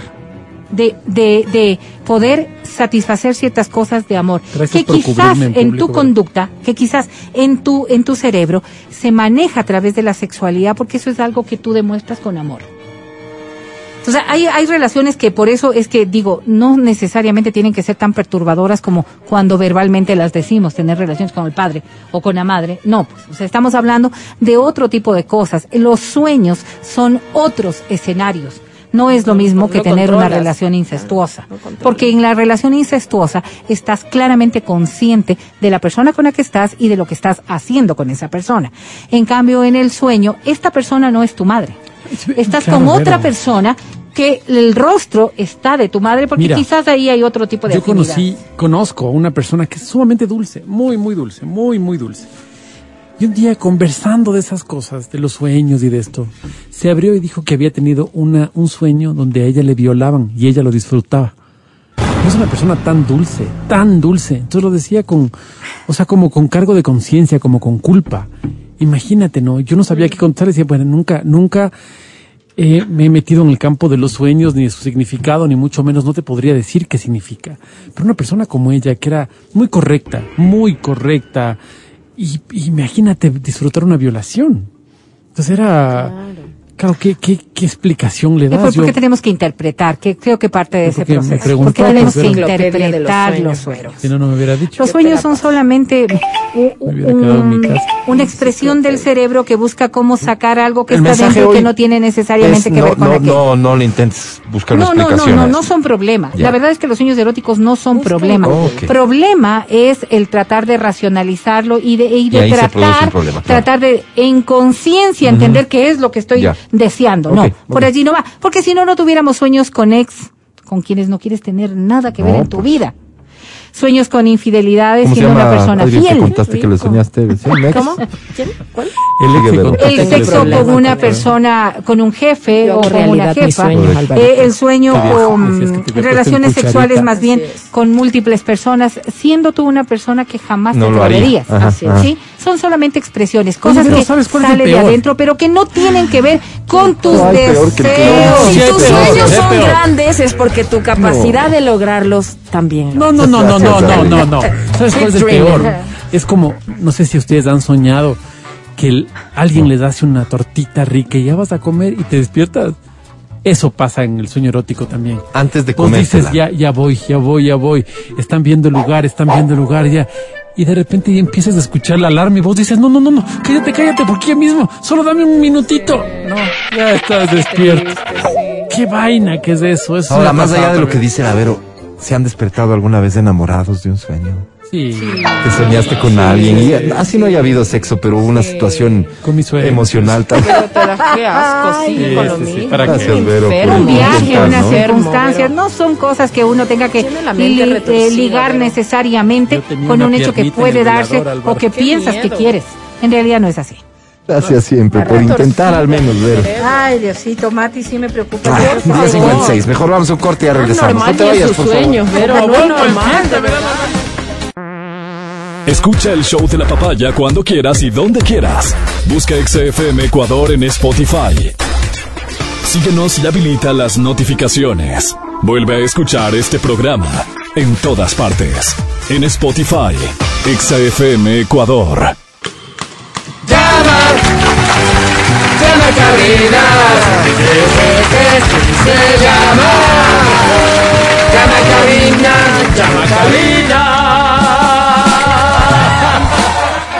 Ok, voy a habilitar líneas telefónicas de cabina. Ya llegó el señor del IETEL. Fíjate. Por favor, comenzamos habilitando el 25 23 290. Ajá. Ahora el 25 59 555. Y para terminar el 25 23 290. ¿Es el mismo? Gracias. Damas y caballeros, permítanme por favor, esto debía suceder en interno, pero no me dio el tiempo. Ya me llegaron los boletos para Daddy Yankee. ¿No todavía? ¿Sí, ¿En serio? No. No. Quiero regalar boletos para Daddy Yankee, pero Oh, por Dios. su inoperancia me lo impide. Está bien. Esta semana se resuelve todo. Tú tranquila, tú tranquilo. Por lo pronto, quiero saber, ¿me quedan boletos para el concierto de Carol G? Sí, Álvaro. Gracias, sí me quedan. Ok. ¿Me quedan boletos para multicines? Sí, Álvaro. Que sí, también. Entonces, ofreciéndote boletos para multicines y boletos para Carol G. La a esta hora de Iniciem.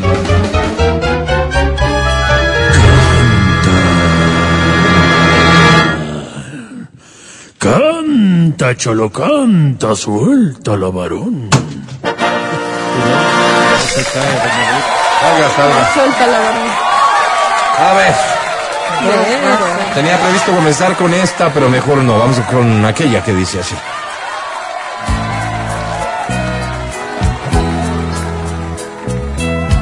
¿Esta es de Carol G o no? ¿Cómo me haces Pero falta? también cantó en algún momento. Del Buki, ¿no? Está bien. Ahí está. Ahí está quién. Aquaman. Ya quisiera.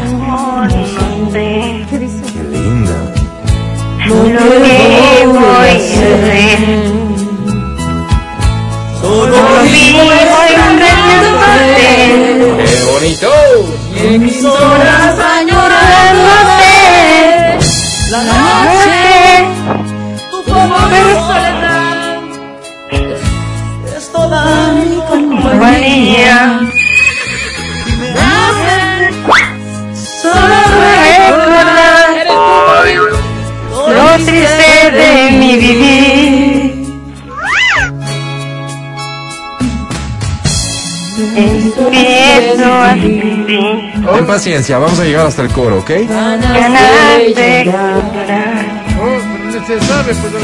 de decirte siempre te de amar que sin ti más ya no puedo estar decirte que el silencio es cruel cuando no hay una sonrisa Dice. que es cierto no hay amor infiel cuando se ama de verdad Venga. ¿Cómo me haces falta? A mí también. ¿Cómo me haces falta?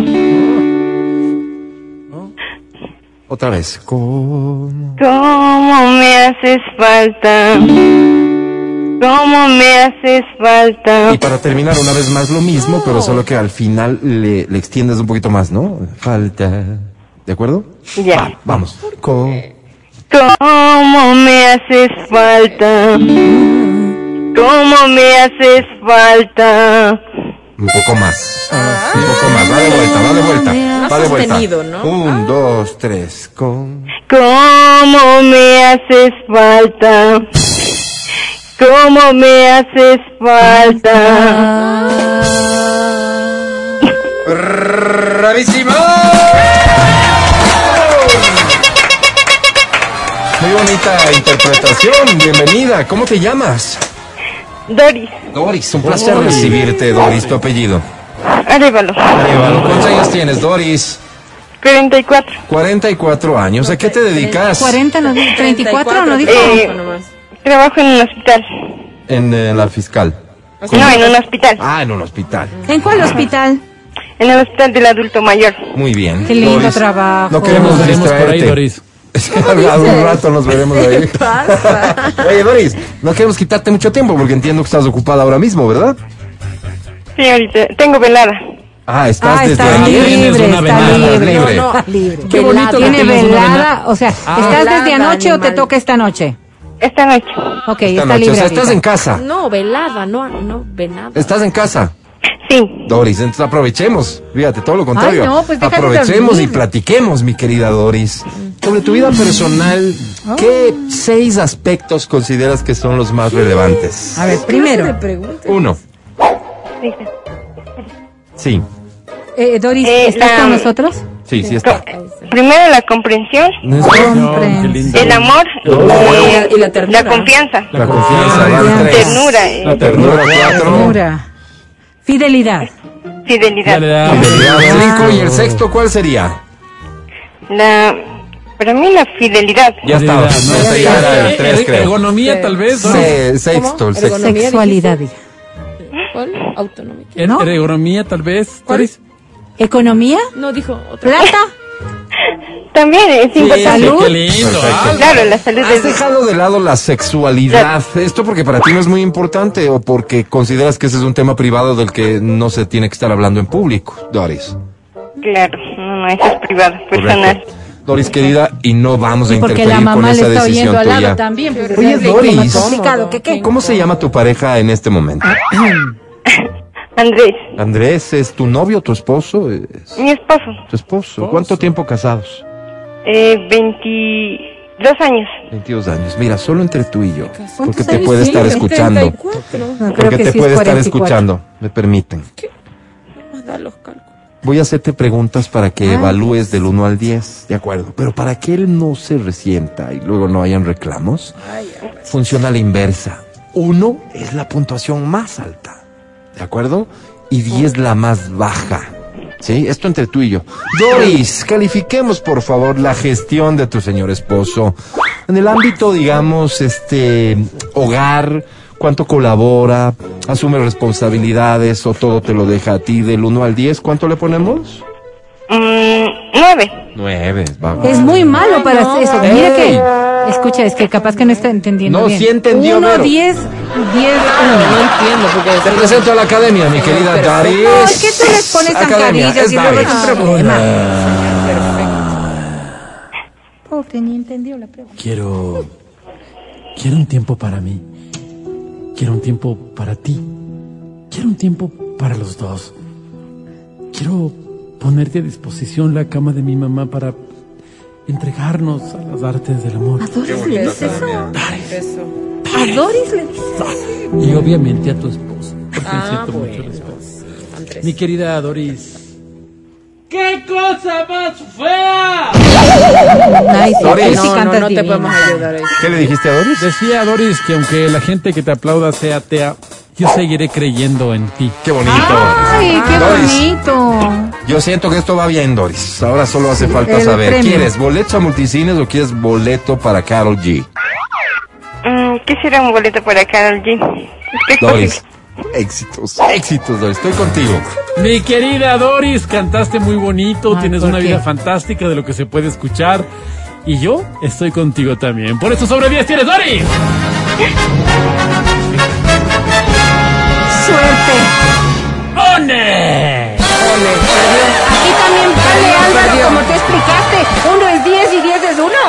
Ahí no cabe. Perdiste, Doris, querida. Qué lástima, ¿no? Qué lástima. A ver. Pero estoy ya, contigo, ya Doris. perdí la cuenta. O sea, ¿sí me queda boleto para Carol G o ya no? Sí, Álvaro. Sí, ¿verdad?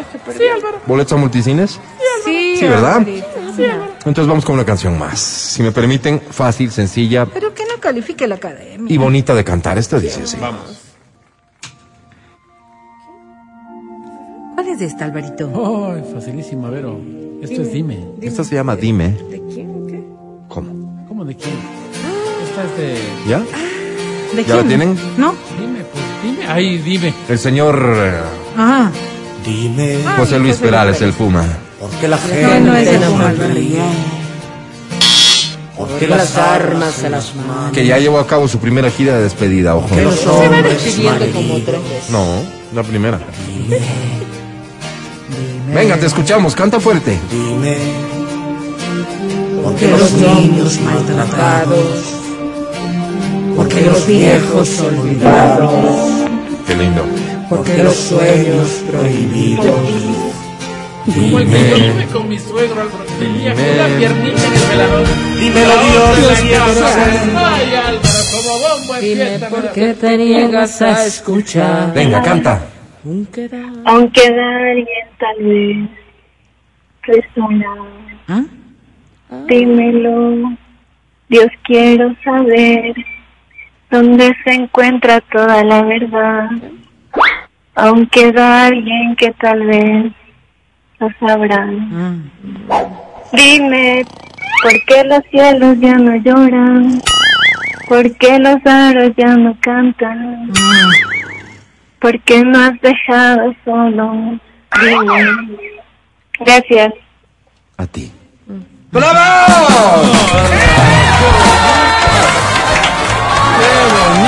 ¡Qué entusiasmo, Álvaro! ¡Qué belleza! Yo lo que destaco sobre todo es cómo has logrado compartir el sentimiento de una canción que pasa por alto muchas veces. Lo has logrado mejor aún que su propio autor. Así es. Felicitaciones. ¿Cómo te llamas? Mi nombre es Erika Abigail Mejía, Erika Abigail Mejía, ¿cuántos años tienes? 25. ¿A qué te dedicas, Erika? Recién me gradué de diseño de moda. Muy bien. a ver, Erika. eh, no, no, increíble. Erika, ¿te gusta Erika o Abigail? Y esta pregunta no la hago en sentido personal, sino pensando ya en lo que será tu marca de ropa, ¿no? Esa que, que, que se exponga en las principales pasarelas de la ciudad y del país. Bien dicho. ¿Erika o Abigail? Abigail. Me gusta también. A mí también me Me gusta también. Me gusta. ¿Cuál es tu especialidad dentro del diseño, Abigail? Mote con chicharrón, Alba. Eh, la ropa juvenil. Ropa juvenil. ¿Qué prendas crees que hoy mismo están mm, más de moda? Ajá. Abigail. Confecciones Abigail. Jogger, los joggers, los tops Los están en boga ahorita. Los joggers. Me encanta, me encanta. Quiero invitarte a soñar, Abigail. Quiero invitarte a soñar. Este, escucha por favor, esta será la canción que suene cuando dé inicio tu primer desfile. Damas y caballeros, bienvenidos todos al primer desfile de modas de nuestra diseñadora orgullosamente ecuatoriana. Abigail. Dale, Adri, de- desfila. Confecciones Abigail. Viste al niño y al adulto. No, pues esta es ropa para jóvenes, niño y adulto. Para todo. Con Ese día- Vuelta, compromiso Adri, social. vuelta. Ese día va a llegar, Abigail. Eso. Ahí, ahí párate. ahí Así párate. se habla, Abigail, convencida. Abigail, ¿qué premio quieres? Entradas al cine Al cine, ¿con quién te vas? con mis hermanos. Tus hermanos. ¿Cuántos, ¿Cuántos? tienes? Cinco hermanos. ¿Cómo? Ay, o sea, ¿ustedes son seis en total? Seis en total son. Perdóname, ¿y tus hermanos son todos mayores, todos menores? ¿Cómo está la cosa? No tengo tres mayores y dos menores. A ver, vamos a hacer lo siguiente. Me comprometo con ofrecer boletos para los que tienen hasta 27 años, porque ya mayor de eso, pues, que se es. pague, ¿no? ¿Cuántos Que están en ese rango, Avi? Cuatro. Cuatro. Cuatro estás de los seis. Álvaro, ¿sí? estás perfecto. Te regalaremos cuatro boletos entonces, mi querida Abigail. Eso sí, si Los obtienes dos seis o más. que vayan y compren. Academia, te presento Erika Abigail. Diseñadora de modas. Confecciones Abigail. Que me alcance el corazón para tanta hospitalidad. Que me alcance el cerebro para tanto consejo. Que me alcance la genitalidad para tanto amor. ¿Qué le pasa? Bonito tú, Álvaro. Mi querida Abigail. Guácala. Solo puedo decir que fue hermoso, Abigail. Sí, cierto, canta bonito. Me sacaste una lágrima, tienes esa capacidad, Qué tienes chévere, ese ¿no? talento. Es que es una como- canción divina. Lo haces todo como tan bonito, como Sí, tan... sí. Wow, wow. Mi querida Abby, sobre 10, hoy tienes. ¡Nine! ¡Felicidades! ¡Ganaste! ¡Qué suerte! Son cuatro boletos para ti, Abigail. Muchas felicidades. Pero nos tenemos que ir a un corte, Ay, no, pero por favor no te vayas porque ya regresamos. El podcast del show de la papaya. Con Matías, Verónica, Adriana y Álvaro. Seguimos con el show de la papaya en Exa FM. Ahora presentamos Ya se viene el feriado de Semana Santa. Se viene la Semana Santa y Todavía vuelven. falta dos, tres semanas, Álvaro. Ya se viene. Bueno, ya se viene, ya. No te voy a contar. Eh, las procesiones vuelven. Sí, sí, sí, sí. Y tú tal vez no tienes con quién ir a la No. procesión. Y por eso no vas. Te quedas en la casa. falta con de. Y después de cuántos años, dos años que no se han llevado a cabo, seguramente tienes muchas ganas de ir. Claro. Que el hecho de no tener pareja no sea un impedimento, por eso hoy te lo resolvemos en Almas Solitarias. El clasificado del amor. Casi todos sabemos querer, pero poco sabemos amar. Ahora que esto no está hecho solamente para aquellos que saben amar, sino también para aquellos que quieran aprender a amar. Y que necesiten una pareja para la práctica. Escríbeme vía WhatsApp al 099-2500-993. ¿9-9 qué? ¿Tres? 3. En el primer párrafo de tu mensaje, descríbete a ti mismo. En el segundo párrafo, describe en cambio a la persona con la que sueñas compartir tu vida. Así de simple es la fórmula. Claro, entenderás, son muchos los pedidos, poco el tiempo. Por eso, únicamente habilito el sistema los siguientes ocho segundos. No, Álvaro. Ocho, pero, Pero te estoy dando tiempo para que tú escribas. Oh, ya no pude. Dos, uno, cero. El último no entró. Sácalo, Sácalo, por favor. ¿Cómo no entró, fuera de tiempo, pues. Se entró fuera de tiempo. Sácalo, por favor. Está bien. 11.42. ¿Listos? Listo. Para hacer el bien. Sí, señor. Primer mensaje dice así, atención. Estimados amigos de Almas Solitarias, El clasificado de la muerte. me llamo como el cantante de Endenantes, ¿Cómo? ¿Cuál es el cantante de Alicia.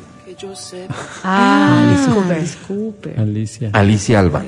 Hola, Alicia. Doble A, como me dicen en el trabajo. Ay, qué chistosos. Soy una mujer que termina todo lo que empieza. Ah, mira. Por eso trato de meterme en pocas cosas. No soy del tipo de mujeres que se emociona y abarca todo, no. No soy una mujer que decide por los estados de ánimo. Más bien, soy la mujer que lo piensa, que lo mastica y luego decide. Ok. Eso sobre mí. Ah, mira. Hoy os escribo porque busco. Y ustedes se preguntarán, ¿Qué busca Álvaro? ¿Qué buscas, Alicia? Busco Eso decimos, ¿qué busca? Es una naranja del color del jardín a medianoche. Busco un hombre que tenga claro para dónde va. Ojalá un Alonso o un Osvaldo, me parece que son de temple. No un Matías, no un Álvaro. Uy, y creo no. que la explicación está de más. No, sí está. No, pues Álvaro. Que sepa a dónde llevar su barco. No busco riquezas, ni mucho menos, pero sí quiero que la seguridad sea su más grande virtud. Que tenga un buen sentido del humor y que no deje nada al azar. Busco un hombre, no sé, como Adriana, pero en varón. Un hombre ¿Cómo? como Adriana. ¿Qué Perdón, onda? perdón. Postdata Adriana Hoyos. Por si acaso Ah, alguien ya, haya ya, ya. cantado Ay, ay, ay, Victoria ay, ay. antes de tiempo. Sí, este estaba Mil gracias. saltando en una pata. Yo estaba. decía, wow. Y no me digas nada. Solo abraza. Siguiente mensaje dice así, atención, almitas. No, almas solitarias. El clasificado de la muerte. Me Ay, llamo. Alvarito Gualoquiza. Quisa. ¿Qué más tocayo? Soy dentista. Ah, yo necesito. Disculparán, no soy muy bueno escribiendo. Todo el día me paso revisando que molares, que coronas, que esmaltes, que calzas, que colocando los brackets, que sacando dientes de leche, que removiendo el sarro, que si los implantes, las cirugías maxilares, que las ulceraciones de encía, que los dientes sobrepuestos, que los blanqueamientos, que las muelas del juicio, que las ortodoncias, que las extracciones de nervios, en fin. Suficiente. Ese soy yo. Pero que trabaja no, duro, no, ¿no? ese Ese es soy su yo, trabajo. pues, ¿no? Álvaro. Trabaja duro, es dedicado, es un hombre trabajador ese que se no es dedica. Tal Pero- vez para agregar algo sobre mí, pues me llamo Álvaro Gualoquiza. ¿Qué más tocayo? Ya dijiste. Y soy dentista. No dijo Ya nada. dijiste eso, Es dentista, es dentista, Adri. No tengo información. ¿Qué buscas. Alvarito? Y esa música, además, como que... Ay, qué lindo.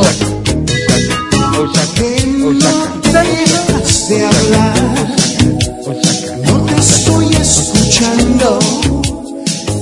Dice el tocayo, busco gata de ojos verdes y piel de color de arena de mar. Ah, Qué lindo. Que en la cadencia de su andar vaya dejando la vida.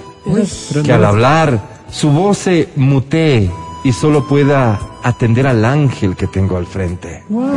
Que transpire perfumes de nardos, de margaritas, de arándanos. Pero era malo Que sus manos sean más delicadas que el algodón y mejor cuidadas que los primeros brotes de los arupos. Que sus pechos sean una poesía en braille. Que su cuello sea el muelle donde deba llegar a encallar con mi navío. Que cualquier cosa que diga o que escriba me desborde. ¿Me estás oyendo, baby? Escribe Ey, ahora. Que mañana me puedo tragar una calza y podría ya ser tarde. Postdata, como les dije, lo mío es la odontología. No soy muy bueno con las letras. No, ¿cómo no?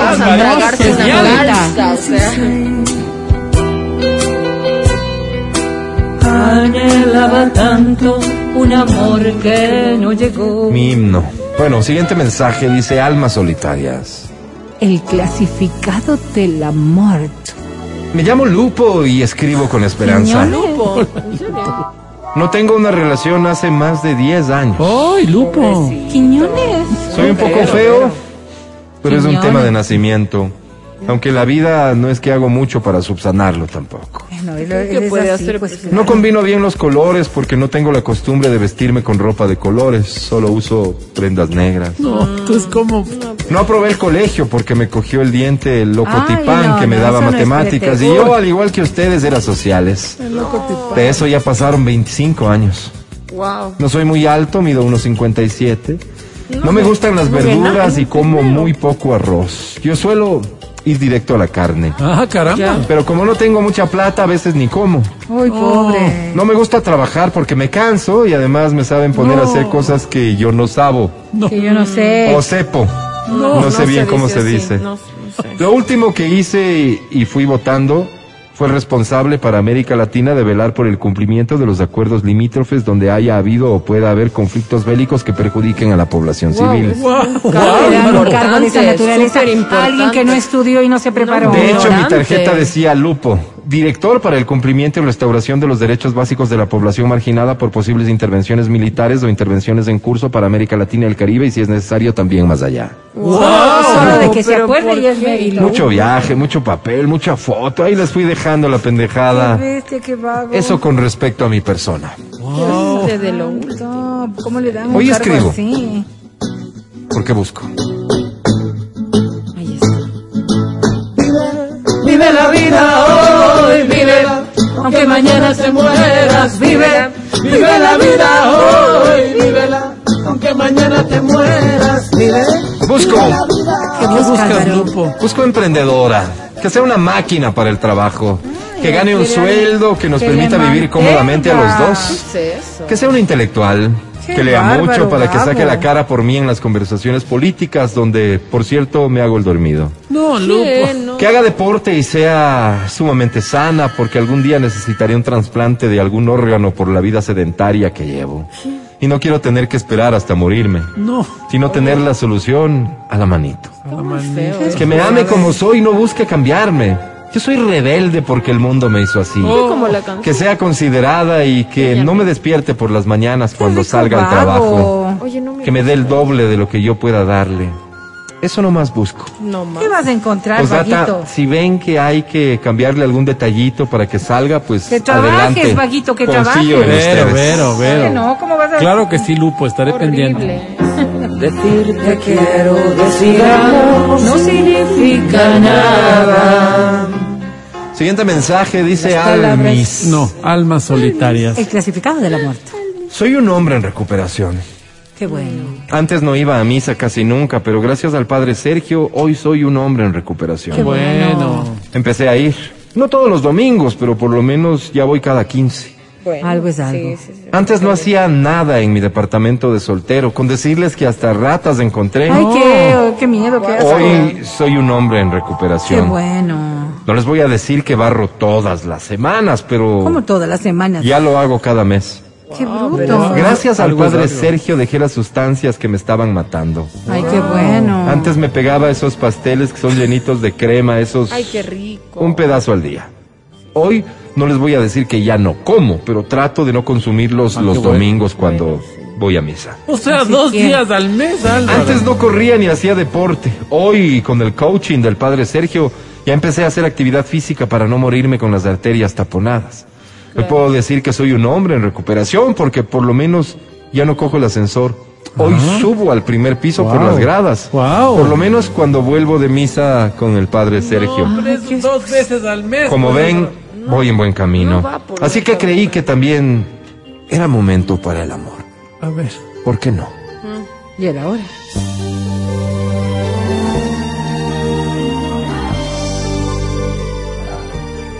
Busco.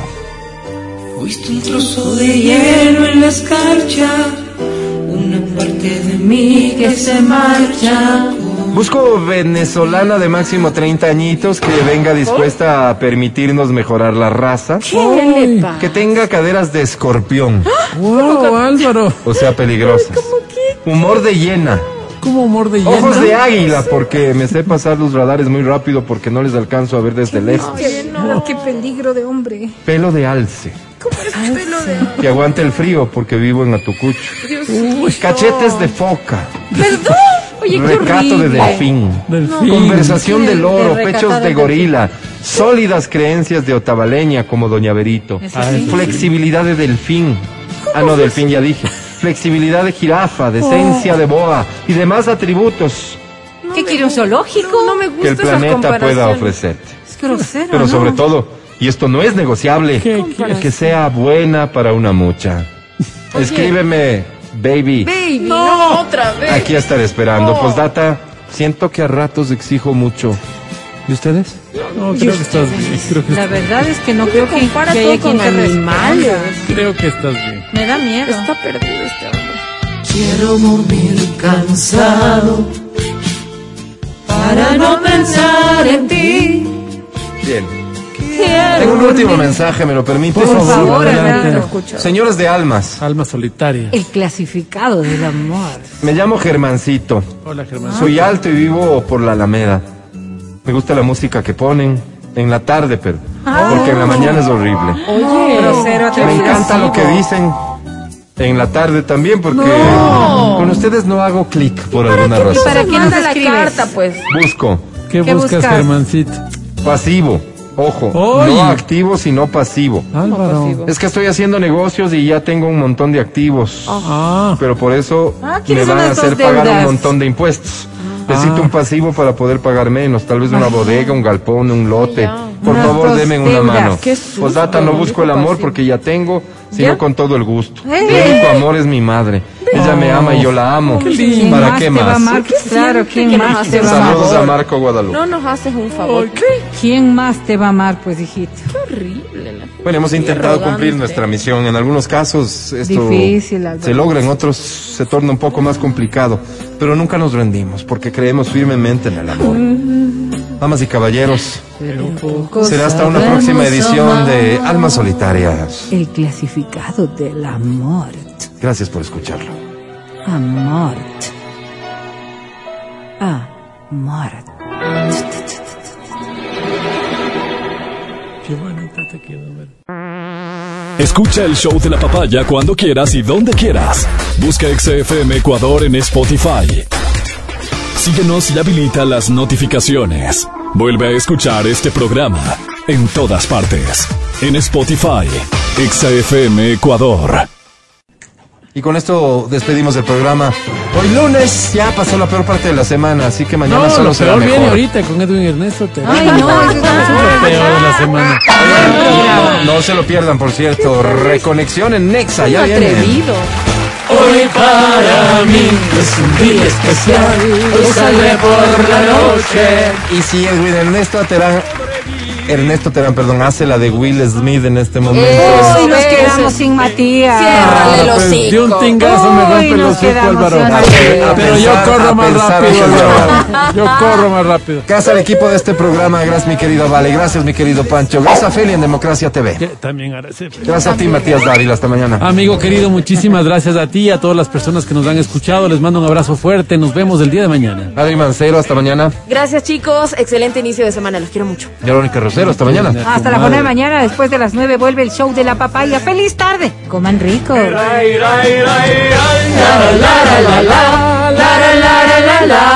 Soy Álvaro Rosero, el más humilde de sus servidores. Que se la pasen muy bien. Bye.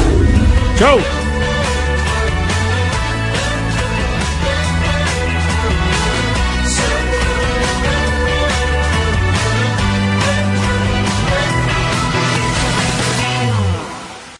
Hasta aquí el podcast del show de la papaya.